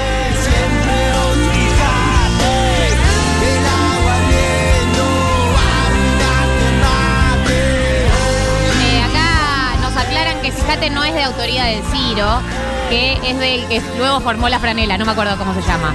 Y abajo dice, fíjate es de Piti el guitarrista, no de Ciro, el de la franela. Bueno, aclarado entonces, porque Ciro estaba en este momento muy consternado. No hicimos la aclaración. No, pero es real que los viejos tienen este manejo, eh, ¿no? Como más rock y esta es mucho más tranca. Es verdad. Esto es la educación sentimental de los piojos. Vamos a cerrar. Vamos a cerrar con el hit. María, ¿estás lista? Llegó tu momento, Mariah. María. Está aquí, está aquí. ñam, ñam. Es tu momento de cantar, María. El último tema de esta educación sentimental, por supuesto, es tan solo. ¿Quién no habrá imitado, Ay, Dios, la qué cringe que somos esa. la gente en general? La gente imitando la Una armónica. industria en base a Ciro, ¿no? Sí, sí, y no, y una serie de pelotudos imitando armónicas. Qué fuerte, qué fuerte, qué fuerte. Una generación de pelotudos imitando armónicas tenemos. Gracias a esta canción. Estos somos. Quizás no sea el vino, Quizá no sea el postre, quizá no sea, no sea nada. Porque me pongo Sandro. No. Tirada en la mesa. desnuda toda rebalsada. Tema muy hot. Hot, Muy hot, hot, muy hot. hot. Ay, que me me tengo que calmar. Esto no era para decirlo al aire igual. ¿Estamos al aire? Es fuera del aire. Borracho está la puerta, cerraste y quedó abierta y puedo escuchar tu llamada. Como dice. Es tan visual, aparte, ¿no? La ves, la ves y la Sí. sentís. Ese es el post, el post algo, es como la resaca de algo. Obvio. ¿No? Porque hay tanta belleza tirada en la mesa desnuda, toda rebalsada. Apurás el vaso, vas perdiendo el paso. En la mesa ya no hay nada. Borracho es una persona que está pasada. Para mí, post, post comida. No, post todo, para mí post. No, porque Joda. mirá, borracha está la puerta, cerraste y quedó abierta y puedo escuchar tu llamada. Como que la está llamando del cuarto después de comer. Para mí, de para mí. O sea, tu interpretación ingenua. Terminaron de cenar. ¿Cuántos años tiene No, este boluda, está yendo a coger, claro, pero dice, Pero quizá no sea el vino. puesto. Es después de coger. No, para mí es antes, es Hay la llamada. para mí. Bueno, manden mensajes a ver qué opinan ustedes. ¿Qué dice tal? Letras o letrasopinando.com. Tirada Marto, tu interpretación es que estaban en la sobremesa todos pipones y dijeron, vamos a la camita a hacer el, el- el sin respeto. Mucho más sensual, pará, ¿por qué no decís como si fueran dos Estaban señores? todos llenos, tirados. Claro, todo un qué llena sí. que estoy. Vamos ahora a hacer ¿Querés que- distancia. que ¿Estás para. ¿Estás para esa o no? Le, le mirás, para mí no dice nada. Se miran y uno le dice, vamos. No, pero están borrachos. No estoy diciendo que era una pareja conservadora y que de repente, tipo, tuvieron un sexo vacío de emociones y olvidable. Ojalá que tenido un sexo vacío de Claro, emociones. no, estoy diciendo que había mucha sensualidad, pero bueno, puede comer. Esos ravioles. che, me cayeron medio pesados. Yo te voy a tener que esperar media hora. ¿Nunca comieron algo sensual, chica? ¿Podés comer como una cita sensual que sea comer y después. ¿No? ¿Nunca le pasó? Yo sí sé que voy a tener relaciones interpersonales después, como poquito y nada. Obvio, me hago la, obvio, Ay, obvio. Estoy, estoy llena. Estoy llena. Después Pero de comiste- coger, sabés que me compro las tres porciones que dejé ahí pendientes. ¿Sabés cómo me como todo lo que dejé de antes?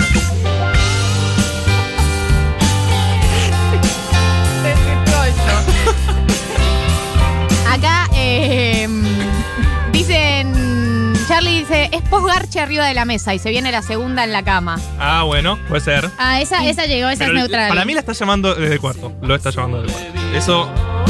En eso no, en eso no pacto. Además digamos. están Eso está pasadísimos. O sucediendo. sea, para mí no cenaron. Ponerle Están que la está ebrios. llevando del cuarto. Están ebrios. llegaron de gira, llegaron de gira, se conocieron, están medio chapando en la puerta. Eso Sí. que además es como. Hay Sí. un momento de descoordinación ahí que vos Sí, decís qué todo va a pasar y desprolijo. dónde. Claro, desprolijo.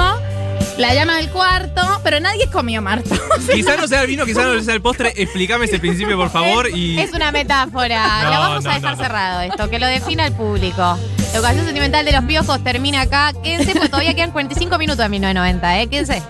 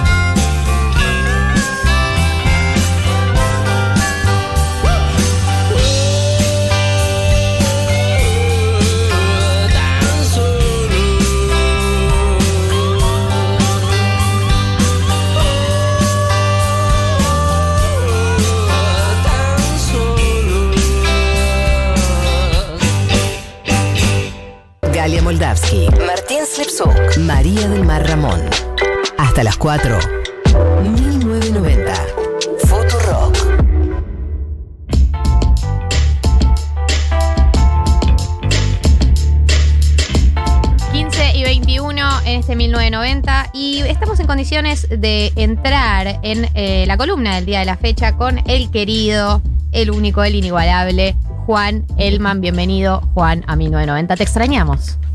Hola Gal, hola chiques, ya ustedes con la Mar, hola, hola Mari y Martín, son dos nombres raros para decir así juntos. Les Mares. ¿Cómo están? Claro.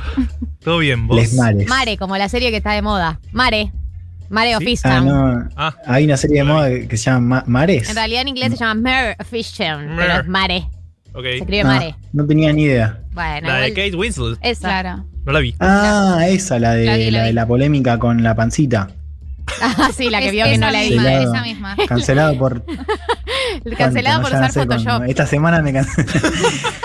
bueno, chicos, eh, vamos a la columna de hoy, ¿les parece? Sí, Em, claro, Juan. Hoy les traigo un perfil de, de Pedro Castillo, el virtual próximo presidente de Perú. Digo virtual porque todavía no está confirmada en tanto su victoria, en tanto se está terminando de, cerrar el proceso electoral con algunas impugnaciones por parte de Keiko Fujimori, pero yo creo que ya la semana que viene, si no la otra, eh, va a haber una confirmación oficial de esta victoria. Eh, si querés arranquemos, o si quieren arranquemos con, una escena que para mí es muy sintomática de, lo que representa Castillo, que es la noche de la primera vuelta, donde, donde él, gana la- la primera vuelta con casi el 19% de los votos, un porcentaje muy bajo, pero, pero muy, muy peruano también todo, ¿no? Un, escenario muy fragmentado. Eh, en, esa noche se publica primero un, conteo rápido que lo arma Ipsos y, y para que sea una idea lo, desconocido que era Castillo para ese mundo de Lima, CNN Perú, que, que en el caso digo, de, de Perú es un canal consumido, digo, no, no, no como acá, o justamente acá no es consumido, allá es, es una cadena importante, eh, CNN no tiene la foto de, de Castillo. O sea, Castillo sale en, esa, en ese graph como si fuese el- el- la silueta de Facebook. Ah, no claro. tienen foto. Me imagino la conversación. Claro, nunca se imaginaron, o sea, tenían fotos para algunos candidatos, no para Castillo, que es quien termina ganando la, la elección y que termina, bueno, llegando a una, a una segunda vuelta. Pero pregunta, marca un poco. eh, no, no Sí. tenían idea, ni siquiera en las encuestas previas, no tenían idea que iba a sacar ese porcentaje. No, medía 5%, 5%, 4%, ¿no? Digo, ahí marcan dos cosas. Primero, es verdad que la última semana de campaña hay veda, con lo cual, digo, no se sabe si, si hubo un rebrote en, en la última semana. Yo me inclino más por lo segundo, que es que es, un electorado que no estaba siendo captado por las encuestas eh, con centro en Lima, ¿no? Que por supuesto captaban a todo el país, pero que de alguna manera pasó muy desapercibido eh, esta base social de, de Castillo y un tipo que no estaba en, el radar de nadie, ni los medios, ni el, el mundo político en Lima en general. De hecho, esto es un dato importante, Castillo gana la, la primera vuelta con casi el 19% y saca 5% en Lima. Es muy raro que un candidato gane la elección sacando 5% en la capital del país. Claro. Bueno, así entramos a, a este, a este candidato que, que les decía representa un, un fenómeno, estamos en presencia de un fenómeno rural del interior profundo del país, o sea, de- del interior más profundo de, de Perú. A ver, ¿quién es Castillo? Primero, Castillo es un maestro rural, es un tipo que se tomó licencia para campaña, o sea, trabajaba de maestro rural, del 95 que trabaja como, como, como docente de, primaria, eh, se pide licencia para, para eh, esta campaña, ahora por supuesto no, no va a poder seguir siendo maestro. O no, Em, como Alberto, que sigue tomando examen. Ya sigue tomando examen, Alberto, no lo. No, no se sabe si es para la foto, pasó, pero cada tanto parece estaba- Cada tanto aparece una foto de, de- de Sí, Alberto tomando con sus examen. Por virtual, examen virtual tomó. Sí, sí, sí. Ah, mira, pensé que había sido parte de esas, esos primeros, esa primavera albertista que después, bueno, sí. La que, la que le respondía a tuiteros. Al principio parecía Se hermoso Alberto claro. tomando examen. ¿Se acuerdan? Como, ay, qué Era bien. todo risas hasta que dijo que los brasileños venían de la selva. Sí, esa, esa es la última, esa es la última. Digamos. Pero bueno, no vamos a meter ahora porque Dale, ya dale. es suficiente. Bueno, Castillo que nace en un, un poblado muy chiquito llamado Puña. eh, en, en Puña, de hecho, es, es tan, eh, tan chico y tan inexistente también para, para- para la geografía política peruana que, que no tienes en Wikipedia vos entras y no te dice la cantidad de habitantes que tiene. O sea, Puña es, un, po- un- un poblado muy chiquito, rural, es parte del distrito de, de Tacabamba, que es un distrito que tiene poco más de 20.000 habitantes, en la provincia, bueno, de Chota. eh, Ah, que estuve pensando a ver si se me ocurría un chiste mejor o algo así como para, para opacar y matizar todo lo que se dijo, pero la verdad es que ya a esta altura no. Digo, es la provincia de Chota, una provincia del norte de, de Perú, eh, una, una provincia que fue casi nuestro trending topic, ¿no? Entre nuestro acercamiento a la campaña peruana, ¿no? Los, los memes que. Somos tan tarados. Y además Sí. es como, eh, casi el chiste es no hacer chiste, ¿no? Decirlo como si no, No, te no. llamara la Nos atención. estamos tentando acá. No sabemos bien por qué. Tipo, nadie dijo Claro. nada. Una, una nación de 13 años. Ar- Argentina, un Claro, sí. país de 13 años. O sea, hay Eh, que decirlo, uno se siente maduro y, y- y dice, no, no, no, me, no me genera nada, no me genera nada, no me genera nada, son unos boludos los que se ríen de esto ahora. Pero va a decir, decirlo así, no te sale tan fácil, a mí no me sale tan fácil. No. Bueno, eh, Castillo nació en la provincia de Chota, o nació en Chota. El debate ¿no? en Chota. no sale, el debate no en Chota era bien. increíble. Nació en Chota, nació, Nació en Chota, nació en. Chota, nació en Chota, me quebró. Y bueno, y sí. Bueno, pero fíjense, volvamos, ahí hay una segunda escena, ¿no? Cuando, cuando se difunde esto de, de Chota, Perdón, digo, se difunde no, no por, no por eh, notas acerca del origen de Castillo, sino a raíz de un debate después de la, de la primera vuelta, donde Fujimori reta a Castillo a debatir en Chota. En ese debate, que fue un debate muy importante porque mostraba que Keiko, como había salido segunda elección, lo estaba corriendo de atrás, entonces dice, bueno, yo eh, propongo este debate. En ese debate, cuando llega Fujimori, dice, yo tuve que venir hasta acá.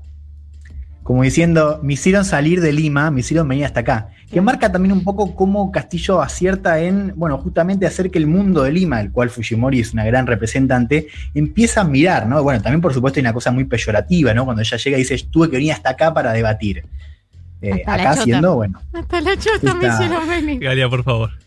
Esta provincia. Yo siento que no tuve chance al aire de hacer chistes sobre esto, perdón. Yo sé que en un mundo de sensaciones ya se No, hicieron no, chistes. tampoco, en cero. no, mm, Pero no. yo pasa no- que fue tan obvio, viste, que ya como que decís. Bueno, perdón. Yo te quiero, te quiero No, tener mi no, no, por oportunidad eso de yo, hacer yo mi chiste entiendo, sobre esto. no es fácil decir nació en Chota o debatí en Chota. Eh, bueno, a ver, unas cosas más sobre, sobre la familia para entender también la identidad de, de, mm, de Castillo. Eh, Una familia de nueve hermanos, ninguno estudia, de hecho sus padres también son, son alfabetos. El padre Castillo eh, había sido eh, peón rural y fue uno de los, de los campesinos que recibió tierras en la reforma agraria de- del general de Varado, un general que, que aplicó una reforma después de un golpe de Estado en, en el 69. Eh, un, un pibe que, Castillo en este caso, que va al colegio, o sea, para al colegio, él caminaba dos horas todos los días. O sea, caminaba de salida de su pueblito y caminaba dos horas para ir a la escuela más cercana. Digo, marca un poco también esta relación con, con, con la educación rural, ¿no? Desde su, desde su origen, eh, que se retrasa en, la secundaria porque tiene que trabajar para ahorrar y poder pagarla.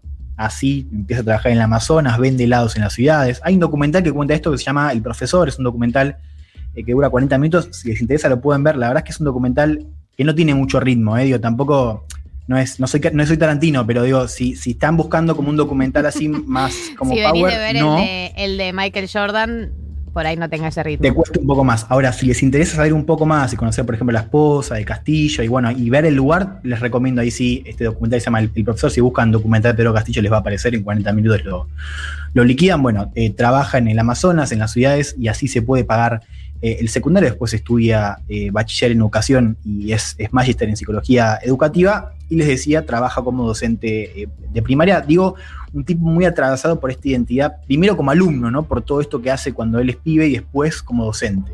Claro. Eso me parece lo, lo importante. Un dato más de, de esta adolescencia de Castillo.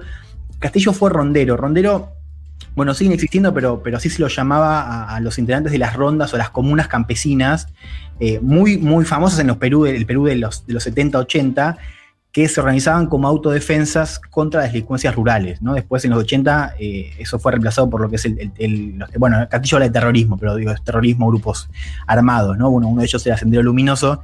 De hecho, a Castillo mucho en la campaña le dijeron esto de. eh, lo ligaban con Sendero Luminoso y él decía, no, ¿cómo voy a hacer yo de Sendero cuando yo los combatía como rondero? Claro. Bueno, esto es importante para tener en cuenta. De hecho, eh, el equipo de campaña de, de Castillo se mueve y los, él, él- él, eh, viaja con ronderos. Claro. ¿no? Y tiene esta cosa incluso en su mensaje de seguridad también como hablar de, de las autodefensas eh, rurales. Claro. Que hay que ver también cómo funciona eso. Digo, hay un mensaje también de, de mano dura que, que ahí tiene que ver con, con esta reivindicación de los ronderos por parte de, de Castillo. A ver, en eh, 2002 Castillo salta a la política, se presenta como candidato a la alcaldía de Anguía, que es un pueblito también muy chiquito cerca de donde él vivía. Se presenta por Perú Posible. Perú Posible eh, era, ahora ya no existe más, pero en su momento era el partido de Alejandro Toledo, expresidente de Perú, uno de esos tipos muy también muy conocidos de la historia peruana que llegan a la presidencia como centro izquierda, pero terminan gobernando como de centro derecha. Eh, Toledo, de hecho, eh, un dato curioso o no, también bastante sintomático de cómo le va a los, a los expresidentes en Perú. Toledo termina prófugo en Estados Unidos, lo detienen hace, hace poco, creo que en 2019. Bueno, Castillo se candidatea con el partido de Toledo, pierde, pero después se queda militando varios años eh, en eh, su provincia, en este, en este partido eh, Perú Posible. En 2017 Castillo salta a la Arena Nacional, llega a Lima a raíz de una huelga de docentes, ¿no? en la presidencia de Pedro Pablo Kuczynski. Castillo formaba parte de lo que era el ala más radical de ese sindicato, de hecho, él, él quiere formar esta decisión. Es ahí donde se junta también con eh, algunos sindicalistas cercanos al Modadef, que es el movimiento que pide por la liberación de presos eh, de Sendero Luminoso. No hay un vínculo que exceda eso, pero ese es el, el vínculo que después Claro. ha tomado la prensa de Lima diciendo eh, Castillo es del Modadef. No, no es del Modadef. Lo que hizo fue formar un, un grupo en el marco de esa, de esa huelga puntual con estos sindicalistas, bueno, más radicales que el sindicato o que el ala quizás más moderada de ese entonces. No estamos hablando de 2017. Bueno, Castillo termina eh, esa huelga, esa huelga se, se disuelve. sigue militando y ya palpitando lo que había sido esta campaña, Castillo se propone armar un partido de docentes. Arman unas reuniones, hacen algunas charlas, pero después eh, no consigue, o sea, no, no, no, no hay ningún tipo de quórum o plataforma viable para hacer este partido de docentes.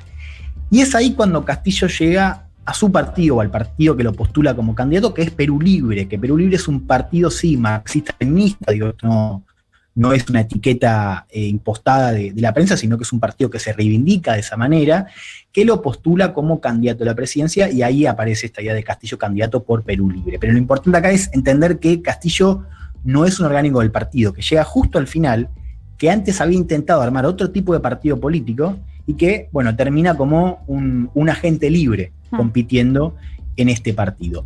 El líder de Perú Libre se llama Vladimir Cerrón, quizás lo escuchaban hablar. Vladimir Cerrón es, diría hoy si entra a la, a la prensa de Perú o la prensa de Lima, mejor dicho, es como, como el Cristina de Castillo, ¿no? Los medios hablan de, de Cerrón Mm. como el verdadero poder. El ¿no? que Es que- gobierna. Claro, el que va a gobernar, dicen. ¿Por qué? Bueno, porque Cerrón es el líder de, de- de Perú Libre y se supone que tiene más control sobre la bancada eh, parlamentaria. Cerrón es marxista, tiene, manifiesta posiciones más duras que, que Castillo. Castillo se intentó de todas maneras eh, di- distanciar y diferenciar de Cerrón durante toda la campaña. Él, él ha dicho que Cerrón no va a ocupar ningún tipo de cargo en el gobierno. Es también, fue también un lastre para, para Castillo, porque Cerrón, digo, no solo por las posiciones duras que manifestaba, sino que Cerrón es un tipo acusado de corrupción durante su gestión como gobernador de la, de la provincia de, de Junín. Ahora, si uno mira las propuestas de, de Castillo, eh, ahí hay un terreno difícil porque hubo, hubo un cambio, ¿no? Lo que fue el Castillo de la primera vuelta con lo que dijo, sobre todo en, en mitines. Esto también me, parece importante señalarlo. Eh, yo les decía esto de, de la frase de, de Keiko, ¿no? De cómo había cambiado la campaña, cómo la había llevado al. cómo, había cómo Castillo había acertado en sacar la campaña de Lima. Sí. Y fue una campaña muy tradicional, muy de la vieja escuela. Tipo, el tipo va con megáfono a la plaza, se llena de gente y así fue recorriendo pueblo a pueblo y así fue como construye su campaña. Y claro, vos la, vos la, la seguías. Por eso nadie hablaba, incluso nadie hablaba de corresponsales eh, o, o- o pa- periodistas que mirábamos lo que pasaba en Perú, queríamos entrar. Claro, nadie lo registró este tipo. Este tipo que estaba, no, no aparecía en redes, no aparecía en la prensa, en la prensa de Lima. ¿Qué hacía? Se juntaba Tremendo. pueblo a pueblo y bueno, así fue como. Para como todos los que hablan con- también del Big Data y todo eso, ¿no? Como... Totalmente, esa es una buena. eh, es una buena. Es, sí, totalmente. Es, es- es- es algo bueno para, para comparar también otras campañas, ¿no? De, de- de cómo ahora esta, esta idea de, de volver a la plaza y a, ese tipo de campaña más tradicional, uno termina siendo efectivo, al menos en un país como, como Perú, ¿no? Con este tipo de candidato que, que no es un candidato normal, ¿no? Como me parece ya está quedando claro. Eh, les decía, ver, Castillo, ante todo, me parece que podemos resumir su, programa en esta idea de, cambiar la, la relación de fuerzas eh, entre lo que es el, Perú, la, la elite limeña y el resto del país. ¿no? O sea, es un mensaje, un discurso muy centrado en la idea de desigualdad, pero, pero incluso sin hablar expresamente de desigualdad. ¿no? Un mensaje de defensa a los pobres, sobre todo a los pobres eh, rurales, pero me parece que tiene más que ver con, con cambiar este, eh, este, mm, esta relación de fuerzas ¿no? entre la elite de, de- de Lima y el resto de- del país. Pero es una, Eh, una línea sí. medio que se vayan todos medio antipolítica o eh, es una línea más, eh, no sé, marxista clásica dentro de la política, hacemos los cambios. No, no, no, no es marxista clásica, eh, sí tiene una, una línea bastante, sí, anti-establishment seguro, antipolítica, habría que verlo. Lo cierto es que en Perú, digo, la idea de que se vayan todos viene siendo parte de protestas hace años. Total, no, y pensaba también, no, no quiero asignarle una categoría que no se le haya asignado porque no conozco tanto el tema, pero pienso como en estos eh, personajes candidatos outsiders que vienen apareciendo y que todos tienen en común esta idea medio anti-establishment. Castillo la tiene a su manera, porque digo, hay, hubo otros candidatos que sí tienen esta cosa más antipolítica. Castillo me parece que lo tenía sin, sin mencionarlo explícitamente, ¿no? O sea, un poco las, las banderas que él levantaba iban en contra de. O sea, yo creo que en ese mensaje contra la elite limeña había también un mensaje contra la clase política peruana, que la clase política peruana debe ser de las, peores valoradas en el continente. Eh, ahora, eh, lo, interesante fue, digamos, cómo eso es el subtexto de un mensaje eh, mucho más amplio, ¿no? Que es reconocer un mundo dentro de Perú que nadie, o que al menos ninguno de los dirigentes, los empresarios y los medios tienen en cuenta, ¿no? Que es un poco lo que él representa. A ver, eh, sí también ha dicho, por ejemplo, esto de que él está a favor de una nueva constitución, lo cual, digo, uno lo marca también en, eh, un programa más de ruptura con lo que había sido el último ciclo político peruano. Eh, él ahora, eh, eh, primero había dicho que él, que él hablaba de una nueva constitución, ahora él dice que al menos quiere llamar un referéndum. Lo cierto es que un- uno mira los números del Congreso y parece bastante difícil que, eso pase, pero al menos él lo sigue manteniendo. Eh, él había dicho en su momento que, que estaba en contra, por ejemplo, de- del sistema de pensiones privadas, de las FP, y ahora, por ejemplo, dice que no, que se trata de reformarlo. O sea, ha moderado un poco sus, sus propuestas y ahora, de hecho, el líder de su equipo técnico es, es un economista del Banco de, que fue parte del Banco Mundial, un, un economista de izquierda, se llama Pedro Franque, pero que es un poco más keynesiano, digamos, ¿no? Que tiene un mensaje es que viene a romper todo. Está haciendo un poco lo que hizo Lula en, en 2002, que Lula mandó una carta muy famosa a los empresarios y a la elite de Brasil diciendo, nosotros no proponemos, no vamos a romper nada, queremos otro tipo de, de relación. Bueno, algo similar está ensayando Castillo ahora, pero sí tuvo bueno, un montón de propuestas y de discursos más radicales respecto a empresas eh, multinacionales y demás en el marco de la primera vuelta. Y un último punto importante, eh, que es un tipo ultra conservador en lo social. No sé si, si vieron algo de, de eso, y creo que ahí habilita también hacer sí. una pregunta, ¿no? Cuando hablamos de la izquierda o no. Eh, o, de, dónde lo asignamos a Castillo, aún entendiendo su, origen eh, difícil de encasillar, porque decíamos es un outsider o es un tipo que no, que no, que no, que no forma parte de la partidocracia peruana del último tiempo. Eh, que es, bueno, esto de, por ejemplo, en el aborto es- está totalmente en contra del derecho al aborto, está en contra del matrimonio igualitario. Es un tipo católico, su, esposa y sus, hijas son evangélicas, él coqueteó un poco el evangelismo, pero ahora sí, es, sí está abiertamente en el campo católico.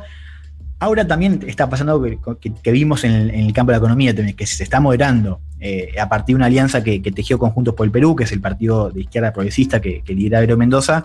Vemos a alguien que dice, bueno, puede discutir ¿no? algunas cuestiones, de hecho se, se reunió con grupos LGTBI, o sea, hay un intento Claro. De, moderar un poco de cara a esta alianza. Pero hay una un- exigencia, hay una exigencia tan grande en Perú también por, por estos derechos, o sea, está presente en la agenda como una de las exigencias así próximas o no tanto. Yo creo que viendo lo que pasó en la campaña, no. Claro. Eh, de hecho, hay una nota que, que yo le recomiendo eh, para entender también cómo, cómo lo ven otros líderes de izquierda en la región. Una nota de, de Juan Grabois, eh, que no sé cómo se llama, si es algo se está moviendo en América Latina o algo así. Le pueden buscar Juan el diario Grabois. AR, ¿no? eh, ¿Cómo? En el diario AR la sacó. En el diario AR, sí.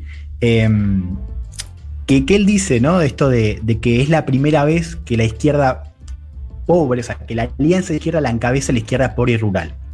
A diferencia, y donde la izquierda progresista, que es la de Mendoza, está eh, detrás, ¿no? Eh, y, y Grabois menciona también la cuestión del aborto, lo dice en una línea nomás. Pero bueno, me parece que Grabois es un caso interesante. Digo, si Grabois también lo está viendo de esta manera, también hay algo que nos está diciendo, ¿no? Respecto a, a- a la relación de fuerzas, incluso dentro de la izquierda, ¿no? En este caso él dice, él habla de, de la izquierda, bueno, pobre y rural, eh, en contraposición a la izquierda progresista más urbanita, ¿no? Claro. Eh, pero bueno, ciertamente, digo, para responder eso, yo creo que lo que vemos en la campaña es, que no, no forma parte de, de- de la agenda de, la de- de estos eh, grupos que, que han votado mayoritariamente en esta elección. De hecho, ahí con, con Keiko Fujimori, en todo lo que es aborto, matrimonio igualitario, había una posición común, en el Claro. sentido común, digo, no, no había diferencia, ¿no? Es un tipo muy conservador. A ver, cierro con, con estas dos cosas. Em, para mí es un fenómeno súper interesante y, muy disruptivo si uno lo mira en, incluso en clave peruana. No es la primera vez que llega alguien así eh, al poder. De hecho, hace, hace no mucho tiempo, en 2011, llegó Ollanta Humala. Humala se vendía como un nacionalista más de izquierda y, bueno, al poco tiempo terminó dando un, un giro y, y gobernó como, un- como alguien más cercano a la derecha o más lejos de las banderas que, que se había previsto. Ahora, esto es interesante no solamente porque llega un candidato de izquierda, sino también por el origen de, de Claro, Castillo. sí, ¿no? totalmente. Esta identidad, claro, esta identidad, bueno, un tipo pobre, pobre, eso digo. El recorrido Eh, que hizo, el recorrido es muy increíble, el, reco- el recorrido que tiene a lo largo de su vida. Por lo menos, Exactamente. digo, no significa que eso lo convierta en un buen presidente ni nada, pero es y ciertamente no parece un recorrido clásico de una persona que llega a la presidencia.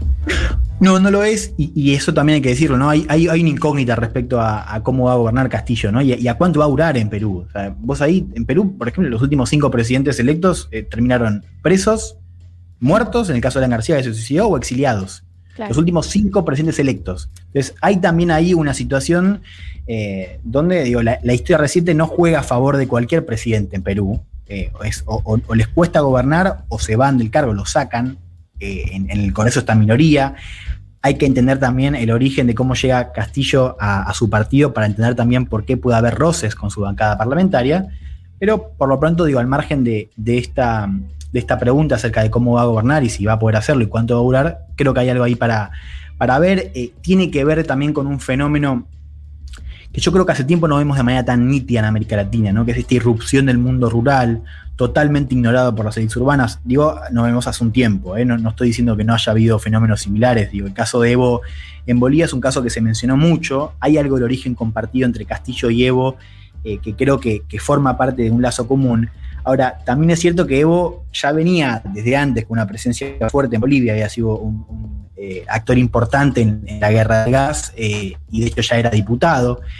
Tenía una base social, bueno, propia y mucho más amplia, ¿no? De hecho, además, Evo gana con una mayoría parlamentaria que le permite avanzar. No es el caso de Castillo, claro. que, que gana primera vuelta con 19%.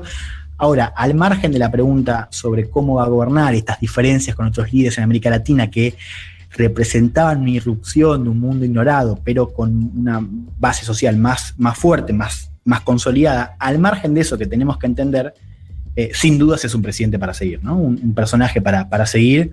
Eh, ahora vemos cuando, cuando termine de, de, de, finalizar este proceso electoral, el 28 de julio eh, debería estar eh, asumiendo, así que bueno, me parece que es un, es un eh, gran personaje para seguir de cerca. Excelente, Juan, la verdad, realmente no sabía tres cuartos de la información que trajiste hoy. Y eso que leí todo lo que tenés que saber sobre las elecciones de Perú, la nota de la BBC. Nota de la BBC obligada siempre. Eh, y aún así. Y son muy buenas notas de BBC. Son, son muy buenas, muy buenas, muy buenas. Hay alguien con criterio haciendo esas notas. eh, eh, pero no, sí, realmente. eh, ¿Es un barde? ¿Me estás bardeando el aire o.? No, no, todo lo contrario. estoy jodiendo, estoy jodiendo. Estoy sensible y puedo joder. Acá nunca te vamos a cancelar, Juan. Estoy jodiendo, estoy jodiendo, sí. Eh, sabe que acá nuestros corazones no te han cancelado y nunca te van a cancelar. Eh, Juan Elman, el gran columnista de política internacional, ha pasado por 1990. 1990. 1990. Todas esas discusiones que siempre quisiste tener en Facebook, pero te dieron paja. Bien, en estos últimos 13 minutos que nos quedan de 1990, quiero primero de todo hacer una serie de recomendaciones. Eh, que hagamos una serie de recomendaciones de la mano de la Femia, por supuesto. Ustedes saben cómo milito el vino en lata, cómo milito esas nuevas maneras de tomar vino saliendo de los dogmas. Y ellos nos acompañan a nosotros en nuestras recomendaciones eh, semanales, en las cosas que les recomendamos que consuman. Y ustedes nos mandan a nosotros sus recomendaciones. Si van a escribir por la app, dejen su número de teléfono o su arroba. Elegimos arbitrariamente la que mejor eh, nos parece, la que más nos gusta. Y se llevan un pack de vinos Blasfemia. Así que ya está abierta la inscripción a que mandes tus recomendaciones en cualquiera de las redes de Futurac. Eh, ¿Quieren arrancar alguno de ustedes? ¿Vos? Tengo, tengo, estoy lista. Estoy lista para esto. Bien, Eh, es una recomendación cortica. Eh, la canción de Miranda y este man, se llama este man, el artista, es un colombiano al que le tenemos mucho cariño, que se llama Juan y Paul. Y está muy lindo. Muy lindo tema, muy lindo video, muy lindo todo. Muy rico todo. Muy rico todo. Mirá, ¿Marto? No lo tenía ese tema. Yo voy a ser un poco demagógico para con la radio. Voy a recomendar algo que sucedió en esta misma radio el viernes. Eh, la competencia entre Juana Morín y Eu- Eugenia Buji, Mariluz, en realidad. Sí, Eugenia Mariluz. Eh, le mandamos un saludo a ambes. A ambes. Hicieron competencia de pop y rock y fue muy gracioso. Yo estaba en mi casa y estaba estallada. Qué lindo. Sí, la sí, voy a sí. buscar en YouTube. O en. Spotify. estaba en Spotify, no sé si estaba en YouTube, pero búsquenlo, muy divertido. Eh, yo voy a recomendar, eh, para los que les gusta eh, el rap, o en realidad el freestyle argentino, eh, mi amigo Julio me mostró ayer un canal de YouTube de Juan Sin, que es uno de los jurados del Quinto Escalón, uno de los que integra como el, el jurado histórico del Quinto Escalón, que recrea toda la historia del Quinto Escalón, que como saben es como la competencia sí. más emblemática, una de las más emblemáticas de freestyle de acá. Él estaba desde el principio, él estuvo desde el principio y tiene toda una serie de videos donde recopila videos viejos y él va metiéndose y contando y donde recrea toda la historia del último escalón y cómo fueron apareciendo los freestylers que ahora conocemos, los famosos. Eh, y hay videos de, de freestylers, no sé, de Acru muy chiquito cuando llega y empieza a rapear. No sé, está copada la historia, están bien hechos los videos. Si te interesa el freestyle, podés eh, profundizar por ese lado. ¿Cómo se llama? Juan Sin se llama el canal de YouTube. Juan Sin. Juan Sin. Con C. Eh, así que esas fueron nuestras recomendaciones. No se olviden, si quieren tomarse algo, eh, vayan por el vino en lata blasfemia, que hay rosado, hay tinto, hay blanco, hay todo y en tamaño ideal. Ahora sí, María del Mar, estamos listes, últimos 10 minutos del programa, para dilemarnos. Qué mal. Qué mal que use esa palabra. Pero vos, bien. vos sos de cuenta que tenés una conductora a la altura de las circunstancias. Galia, Dale vos para estás adelante. tan, tan superior a las circunstancias, no solo a la altura, sino tanto más arriba, querida. Bueno, bueno. Eh, ay, empezaban y no paraban. bueno, para entrar en este dilema incómodo, este dilema que me está incomodando muchísimo personalmente y que veo que también estamos mm, afectados de distintas formas, eh, es un poco sobre nuestro uso de las redes sociales, sobre las redes sociales, el ingreso de las redes sociales a nuestros universos laborales. Eh, y algo que yo vengo sintiendo y que muchas personas a mi alrededor vienen sintiendo y que además muchas personas ratifican, o sea, cada vez, por ejemplo, en el trabajo periodístico, para los medios es importante saber cuántos seguidores tienen los periodistas que contratan y esto se empieza a volver un asset eh, para las personas en sus vidas profesionales. Y a mí lo que pasa es que me empieza a dar la sensación de estar un poco presa de, de mis propias redes sociales, ¿no? Y creo que, que muchas personas empezamos a, a pensar o a planificar o a imaginarnos este futuro o estas vacaciones o este espacio en el que no vamos a tener que estar ahí. Y al mismo tiempo nos genera placer estar ahí y nos genera esta, esta dopamina extraña de, de- los likes y de, y de que otros nos estén mirando. Y al mismo tiempo se vuelve necesario para nuestras vidas laborales estar ahí. Y es algo que a mí me genera mucha angustia y que me está generando mucha angustia y que no sé cómo resolver. Y que la única manera que encontré, al menos, para llevarme un poco mejor con esto es, bueno, como no lo puedo resolver, voy a entender qué, qué es lo que esto va a hacer, digamos. O sea, voy a entender un poco mejor el fenómeno. Y empecé a buscar cosas sobre, sobre el, el- el Internet. Eh, La Internet. El Internet es muy difícil. Es nuevo ya, eso, es como hablar ¿no? del mundo. O sea, me cuando, cuando busqué, sobre todo cu- cuando, cuando estaba buscando y puse la palabra Internet en Google, dije, sos, sos pelotuda. ¿Qué, qué es esto? Como el universo, punto.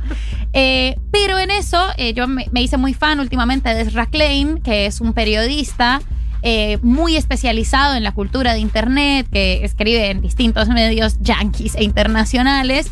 Pero el tipo tiene una cosa que a mí me parece muy, muy, muy fantástica y es como empezó a caerle la ficha de que las redes sociales, la exposición al mundo a través de Internet, tiene efectos sobre nuestra subjetividad eh, que no sabemos todavía cuáles son y que, y que tiene efectos sobre la política que posta son bastante trascendentales y que todavía ni siquiera podemos calcular. Y él decía, como yo siempre fui un defensor de Internet y demás, y hoy en día no sé si tanto, como hoy en día cuenta que nada, para poder sentarse a laburar tiene que guardar el celular en una caja, como empezó a desarrollar un montón de mecanismos para distanciarse un poco de su versión eh, de las redes y claro, él también vive un poco de eso. Y hay en un podcast, eh, él tiene una entrevista muy interesante con una escritora que se llama Gia Tolentino, que se dedica también a hablar de estas cuestiones millennials y escribió un libro sobre la versión y las mentiras que nos decimos los millennials un poco en la cultura del Internet. Y ahí hay un par de cosas que a mí me parecieron impactantes para pensarnos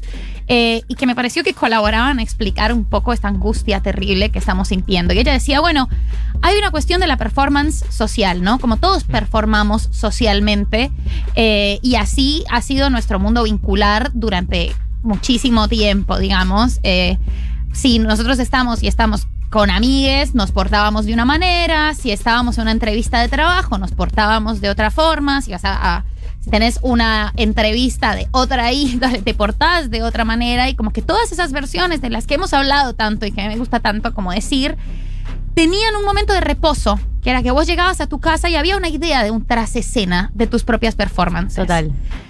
Y lo que ella dice es, no tenemos momento de reposo porque todo el tiempo estamos dentro de la performance de nosotros mismos en las redes sociales. Y creo que eso es algo que vemos, que nos genera muchísima ansiedad. Esta semana se estuvo hablando en esta radio de lo que generaba para muchas personas y había generado en la cuarentena la exposición a Instagram y a. Twitter Fifito. y a ver las vidas de las demás personas, además, y las curadurías que tenían las demás personas de sí mismas.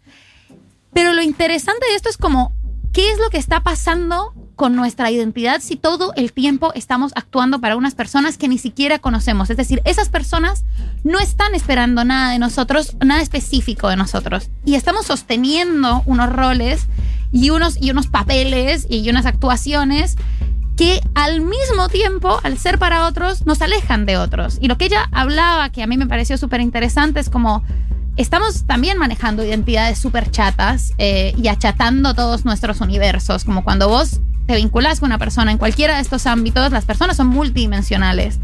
Pero vos en internet estás todo el tiempo interactuando con gente que comparte con vos un rasgo identitario, ¿no? Una cuestión política, una cuestión ideológica.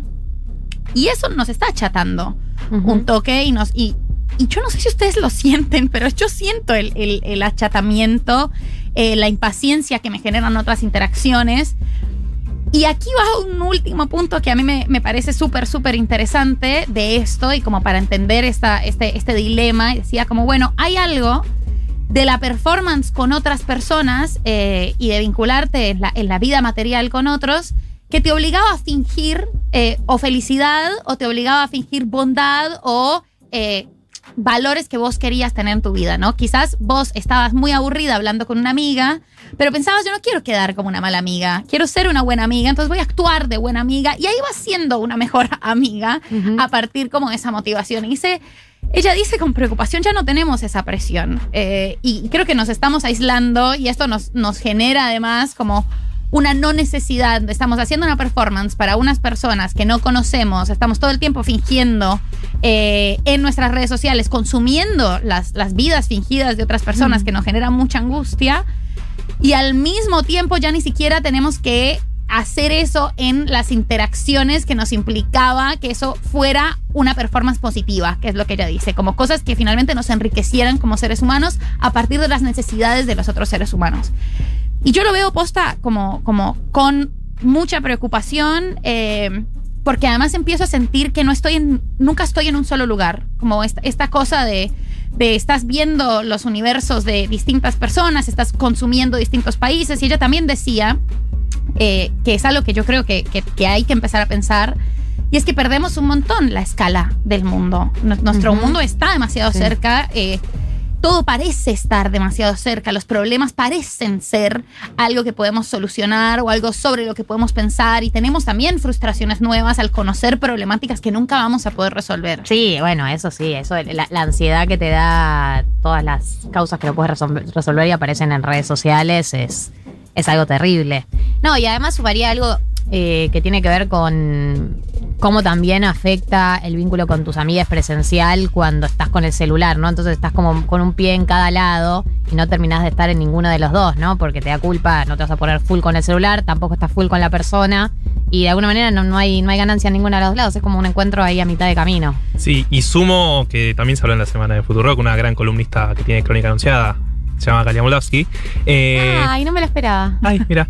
Eh, que también eso modifica un montón nuestros entornos laborales, que es un poco también de lo que decía vos, pero digo, este WhatsApp a las ocho y media o diez y media o el domingo, como las redes sociales para mí son el tema de nuestra generación sin lugar a dudas, desde las relaciones sociales hasta lo laboral. Y, y yo creo que, que, o sea, para mí nos metimos en una, en- entramos de cabeza en una que no sabíamos cómo iba a terminar. Yo no sé si iba a terminar del todo bien, pero No. creo que empezamos a tener estas conversaciones. porque El WhatsApp es insoportable, como la vida laboral, la vida sexoafectiva, la vida familiar. Sí, toda y una la vida misma aplicación. Está en la misma aplicación Bueno. y eso con la pandemia se volvió muy crítico. Hay gente que está más avanzada que nosotros que ya empezó a independizar los medios de comunicación. Claro. Gente que tiene dos teléfonos. Digo, hay herramientas, pero es como que tenés que tener un marco que te avale mucho. Tenés que trabajar en una empresa tipo Google o Facebook que te da un segundo celular. O tenés que trabajar en una empresa donde estén muy claras las reglas de los horarios y el cu- cuándo cortar. Como que, a ver, como hablábamos antes, la mayoría de los trabajadores, las trabajadoras informales, monotributistas, no tenemos ninguno de esos límites. Y no hay límite entre el trabajo, lo personal, el WhatsApp o lo que sea. Entonces eh, termina siendo de nuevo eh, un privilegio para pocos. Claro, como esto se está hablando un montón de, bueno, el, el privilegio de la desconexión y nosotros que estamos precarizadas, monotributristes y que esto empieza a ser una condición laboral y además una necesidad laboral y, una, y un plus para cuando te contratan, esto empieza a parecer una nueva forma de precarización. Total. Y no yo lo estoy, lo estoy padeciendo y al mismo tiempo voy a publicar cosas en, en un rato porque esto es un dilema incómodo. María, bueno, nos vamos a pegar un corchazo después de acá. Eh, pero la persona que por ahí no se pega un corchazo es arroba Fedegura en Twitter, que recomendó la serie Love, Death and Robots en Netflix. Dos temporadas cortos con distintos tipos de animación. Narra distintas formas de amor, muerte, vida en tiempos distópicos. Fede Gura, te ganaste los vinos de blasfemia, comunicate con nosotros con privado o se van a comunicar con vos, nunca sé bien cómo terminan estas cosas, ni si le llegan los premios, no, mentira, mentira, siempre llegan. Eh, es el ganador de la blasfemia. Quiero agradecer a Moya por la comida que devoramos, como absolutamente todos los sábados quiero decirles que está todo el programa en Spotify, completo por secciones, y que le den seguir, pues, algoritmo. Y en tercer lugar, quiero agradecerle a David Eskenazi, a Tati Roust, a María del Mar Ramón Vélez, a Martín Slipsuk y a mi y persona. A Galia Moldavsky. Dale. ¿Nos vemos el sábado que viene? Nos vemos el sábado que viene. Permitido pisar el pasto a continuación. Galia Moldavsky, Martín Slipsuk, María del Mar Ramón. 1990.